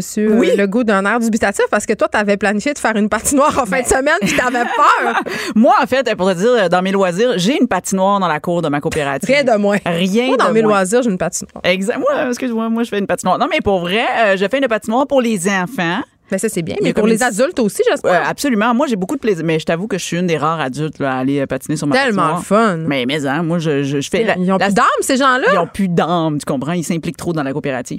mais j'étais. ce qui veut dire que la météo, puis moi, on est très amis. Hein, je veux juste dire ça. Euh, moi, je regarde s'il fait froid, si c'est gelé, si c'est pas gelé, si on ça va faire avec ça. Là, je veux dire, c'est pour ça que je voulais le gars d'Environnement Canada. Ben euh, là, ils nous annoncent, tout le monde dit, ah, il va neiger, on pourra plus. Mais non, calmez-vous. Là, c'est 20 cm de neige à Montréal en 24 heures. Bon, peut-être ailleurs. C'est la seule affaire qui me fait peur c'est que j'ai peur qu'ils ferment l'école. ça, c'est vrai, parce que s'ils ferment l'école, on est vraiment ça, dans le Ça, ça, je veux pas. Ça, je, je, vais, je, vais, je vais pelleter jusqu'à la porte de l'école. Ils ferment, ils ferment l'école juste quand il y a du verglas.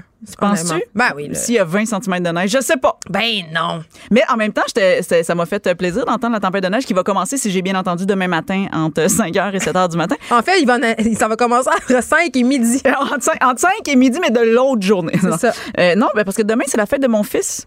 Bonne fête. Mon fils, il va avoir 9 ans. Et il y a 9 ans, il y avait tempête de neige euh, Oh, au Québec. Et je beau. me rappelle très bien parce que j'ai eu beaucoup de difficultés à me rendre à la maison de naissance et j'ai failli accoucher dans le char. Fait que euh, ça va me rappeler ça demain. Ah, c'est cute. Je vais contracter.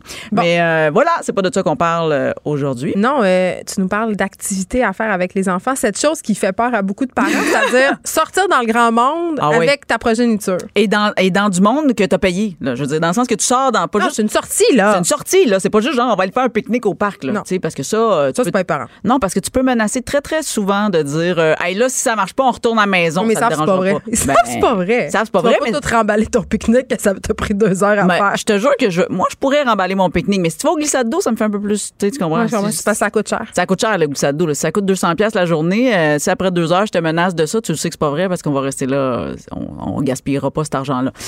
Fait que là, moi, j'aime ça faire des sorties. Pour vrai, un donné, je me suis dit, je vais pas rester chez nous enfermé à rien faire. Fait que là, aujourd'hui, je vais vous partager une expérience que j'ai vécue avec mes enfants. C'est tout frais, mais en même temps, euh, j'en profite pour donner des trucs, tu sais, parce que euh, sinon, à quoi sert de raconter ma pour ça vie? que t'es là. Ben oui, c'est ça, exact. Fait que là, là, ce qui est important, quand tu planifies une sortie culturelle avec des enfants, il y a le avant, le pendant et le après. La portion préliminaire est très importante, comme dans faut tout. sous-estimer aucune des étapes. Aucune étape, même le choix de la sortie. Mais pour vrai, un moment donné, tu deviens bon. Au début, il va pas, tu sais, c'est ça. Au début, euh, Attends, il y a des paliers, là. C'est C'est comme ça. au Nintendo, là, il y a des, il y a des tableaux.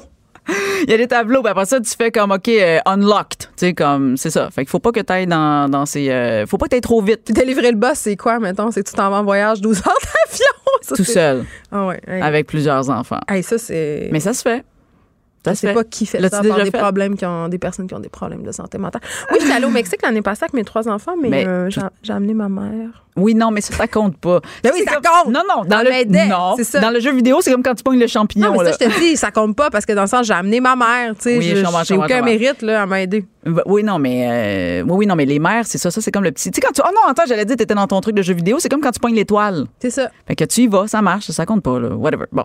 Euh, fait que bref, euh, faut que tu choisisses euh, bien ta sortie. Au début, si t'es pas à l'aise, si t'as plusieurs enfants comme moi, vas-y avec juste un enfant. On sous-estime la sortie avec juste un Non, mais enfant. c'est le fun pour l'enfant. En plus, il y a du temps, surtout quand tu as plusieurs enfants comme toi. Tu as, une grosse portée, là. Oui, Bon. j'ai une grosse portée. La chatte en moi. euh, Je voulais ah, pas ben, aller là. Je le sais, mais moi, j'y vais amplement parce que tu m'as dit tantôt qu'on n'avait pas de censure ici. Mais c'est pas toi qui décide.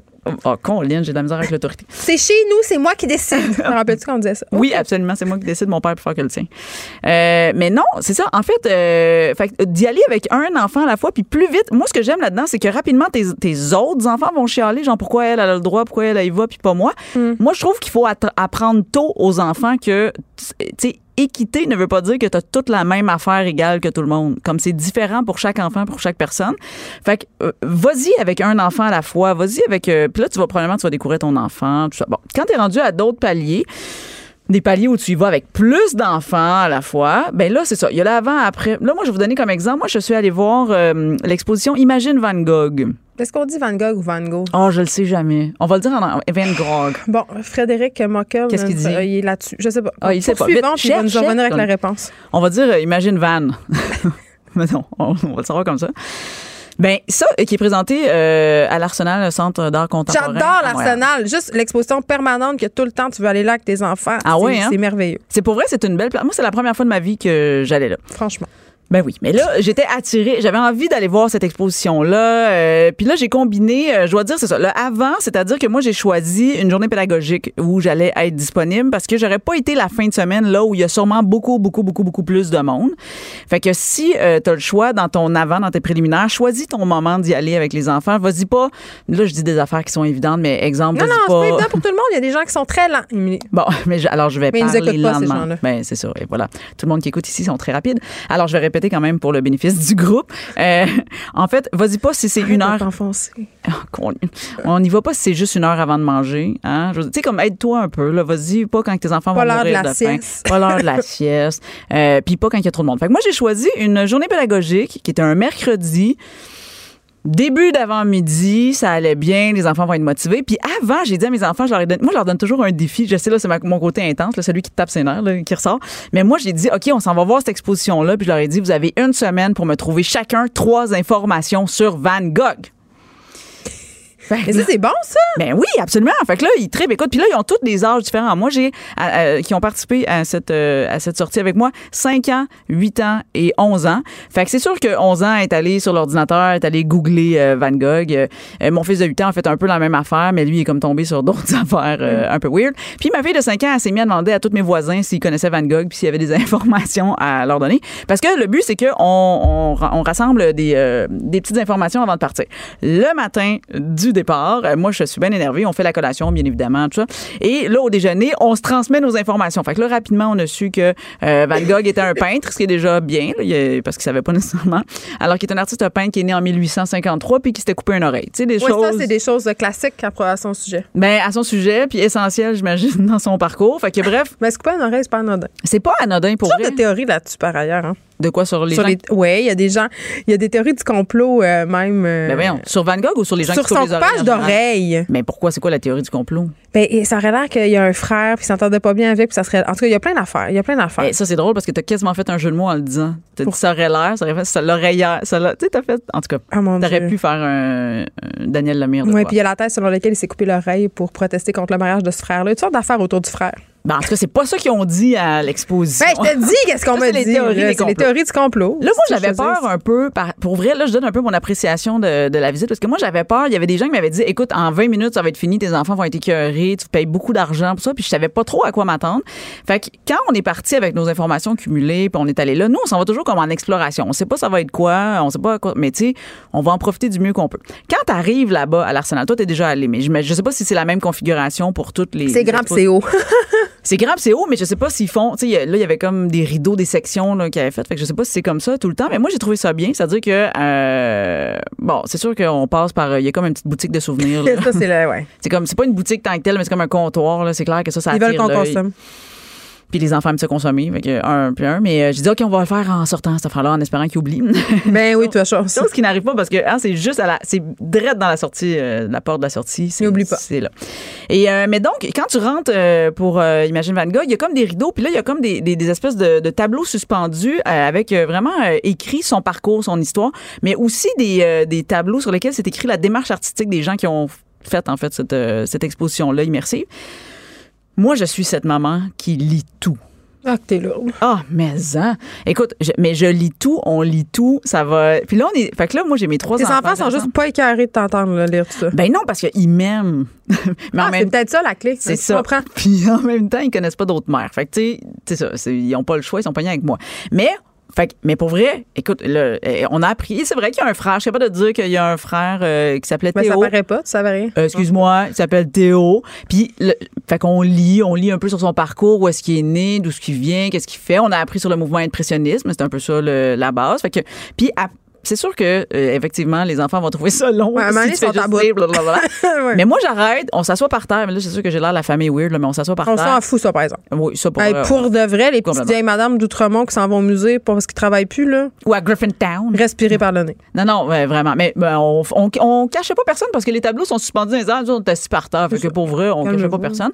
Puis là, on pose des questions, puis je, je, moi j'essaie toujours de faire euh, genre on vient de lire un tableau, puis moi je fais comme OK, euh, t'es pas game d'avoir retenu Trouve les sept erreurs Genre. C'est ça l'affaire-là. Je suis vraiment comme. Je suis intense. Je suis beaucoup trop intense. Je suis la mère contente de faire ça. mais euh, mais c'est quand même le fun. Ben, absolument. Puis les enfants, ils retiennent des infos là-dedans. Puis je te dis qu'il y a des moments cute aussi parce que moi, mes enfants ont été super touchés de réaliser qu'ils n'avaient pas vraiment connu le succès de son vivant. Comme. Oh oui, c'est le moment la vie est injuste, la gang. Oui, c'est ça. C'est comme. Puis pour vrai, ça les a vraiment marqués. Genre comme. Ah, mais pour vrai, mais c'est donc bien chien. Puis c'était comme. Ouais, mais c'est ça. c'est tabou maintenant, ils se le vendent des millions. Complètement. C'est ça. D'ailleurs, c'est l'info que j'avais pas. Je me demandais combien aujourd'hui euh, peut se vendre euh, un tableau de Van Gogh ou de Van Gogh ou de Van. En tout cas, peu importe. Ça doit être très, très cher. Ben, ça doit être très, très cher. Mais écoute, il y a une histoire qui m'a vraiment marqué. C'est qu'à un moment donné, il était tellement endetté. Vincent, on peut l'appeler Vincent. Maintenant, on est. Euh, euh, Vincent Van.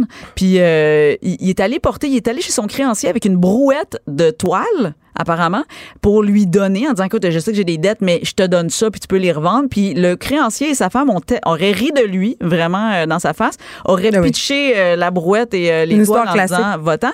Puis sa femme aurait dit Ah, mon amour, t'aurais dû garder la brouette, au moins ça, ça valait quelque chose. Ah oui, mais moi, moi, ce que tu sais pas, c'est que je suis une grande fan de Vincent Van Gogh. Puis quand j'étais petite, j'avais deux encyclopédies où il y avait tout son œuvre dedans. Je les ai encore chez nous. Ouais, je tripais vraiment dessus. Mais. puis là, je, checkais. Combien ça se vend? Ben là, il y a eu une vente aux enchères euh, quand même, ça fait pas si longtemps. Euh, il y a un de ces tableaux qui s'appelle Les raccommodeuses de filets dans les dunes, qui est pas très grand, qui s'est vendu 7,65 millions d'euros. Donc, c'est environ. Ben, euh, ça s'est vendu à un, collectionneur américain. Il y a une, de ses œuvres qui est quand même rare, là, qui s'est vendue 61 millions de dollars US. ouais.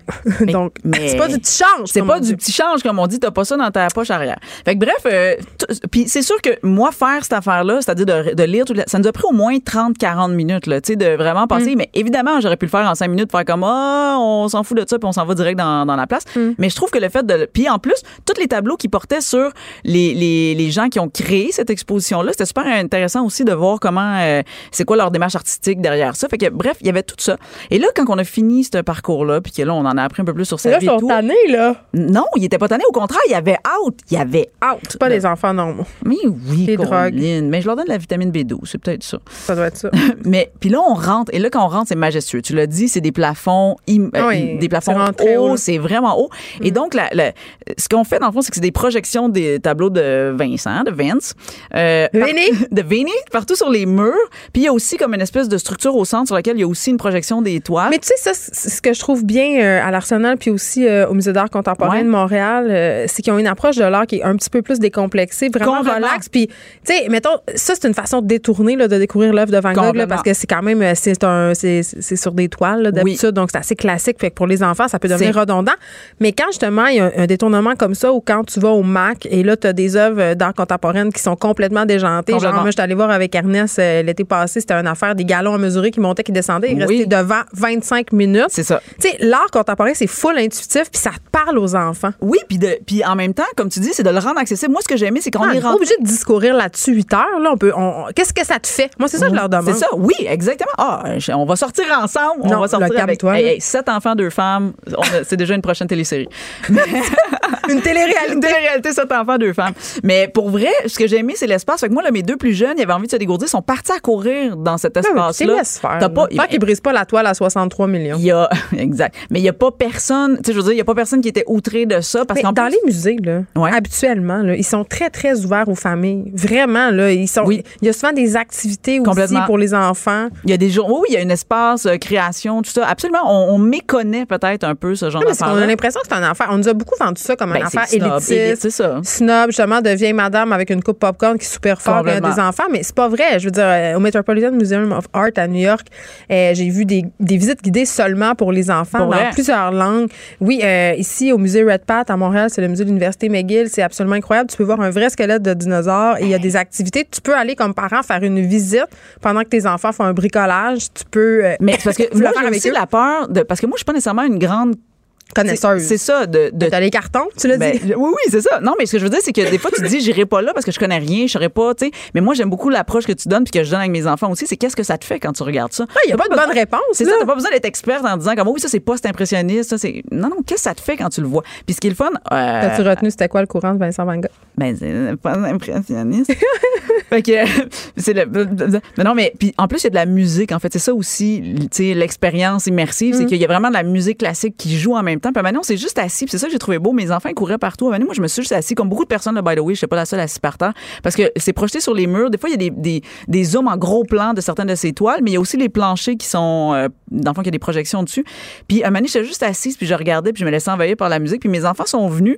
Puis là, ça a été exactement ça. Ça a été juste là, OK, quelle qui te fait, tu sais, qu'est-ce que ça te fait quand tu regardes celle-là? Puis, tu sais, comme ma fille, elle a été plus touchée par euh, la toile euh, La nuit étoilée. Mm. mon fils, je pense, c'était bateau de pêche, quelque chose comme ça. Parce qu'il y avait des bateaux. bateau de pêche, je serais pas mal ça. Fait que c'est le fun d'en parler. Puis là, puis de le vivre. Puis sais-tu quoi? On serait resté, on fait qu'en tout, je suis resté 1h20 minutes. Quand même bon. C'est très bon. Et sais-tu quoi? On serait resté plus longtemps. Quand vous êtes revenu, que vous avez fait? Ben, sais-tu pourquoi? Sais-tu pourquoi il a fallu que je revienne? Parce qu'il fallait que je vienne donner une chronique ici à Crime Radio. Sinon, on serait encore là, je pense, une semaine plus tard, euh, assis dans les studios.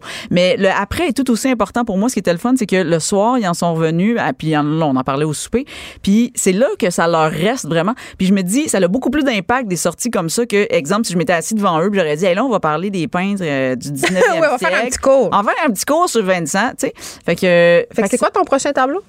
Mon prochain tableau que je vais faire? Aucune idée. Non, ton tableau avec tes enfants, ton activité. Ah, oui, Parce que là, t'es allé, voilà. t'es allé avec euh, Vincent, mais Exact. là, euh, Puis là, les enfants ont appris que l'impressionniste, c'était des coups de trait, en tout cas, qu'on voit dans le pinceau. Mm. Fait que là, effectivement, ça nous ouvre grand la porte à faire cette activité en disant, on va aller faire du Vincent? On va aller faire du Vincent, gang. mais là, ça va être quoi? Moi, c'est pas ça que je veux dire. Ah, qu'est-ce Ta prochaine dire? activité avec tes enfants, Ah, parce ben- qu'à chaque fois que tu montes le degré de difficulté, c'est ça qu'on a dit. T'as passé le tableau au musée, là. Ah, ben là, après ça. euh, Parce que le cinéma, ça, c'est le, Non, non, le cinéma, début. ça, c'est le dépannage. Ça, c'est quand t'es, t'es, t'es néophyte, t'as besoin de te calmer pendant deux heures.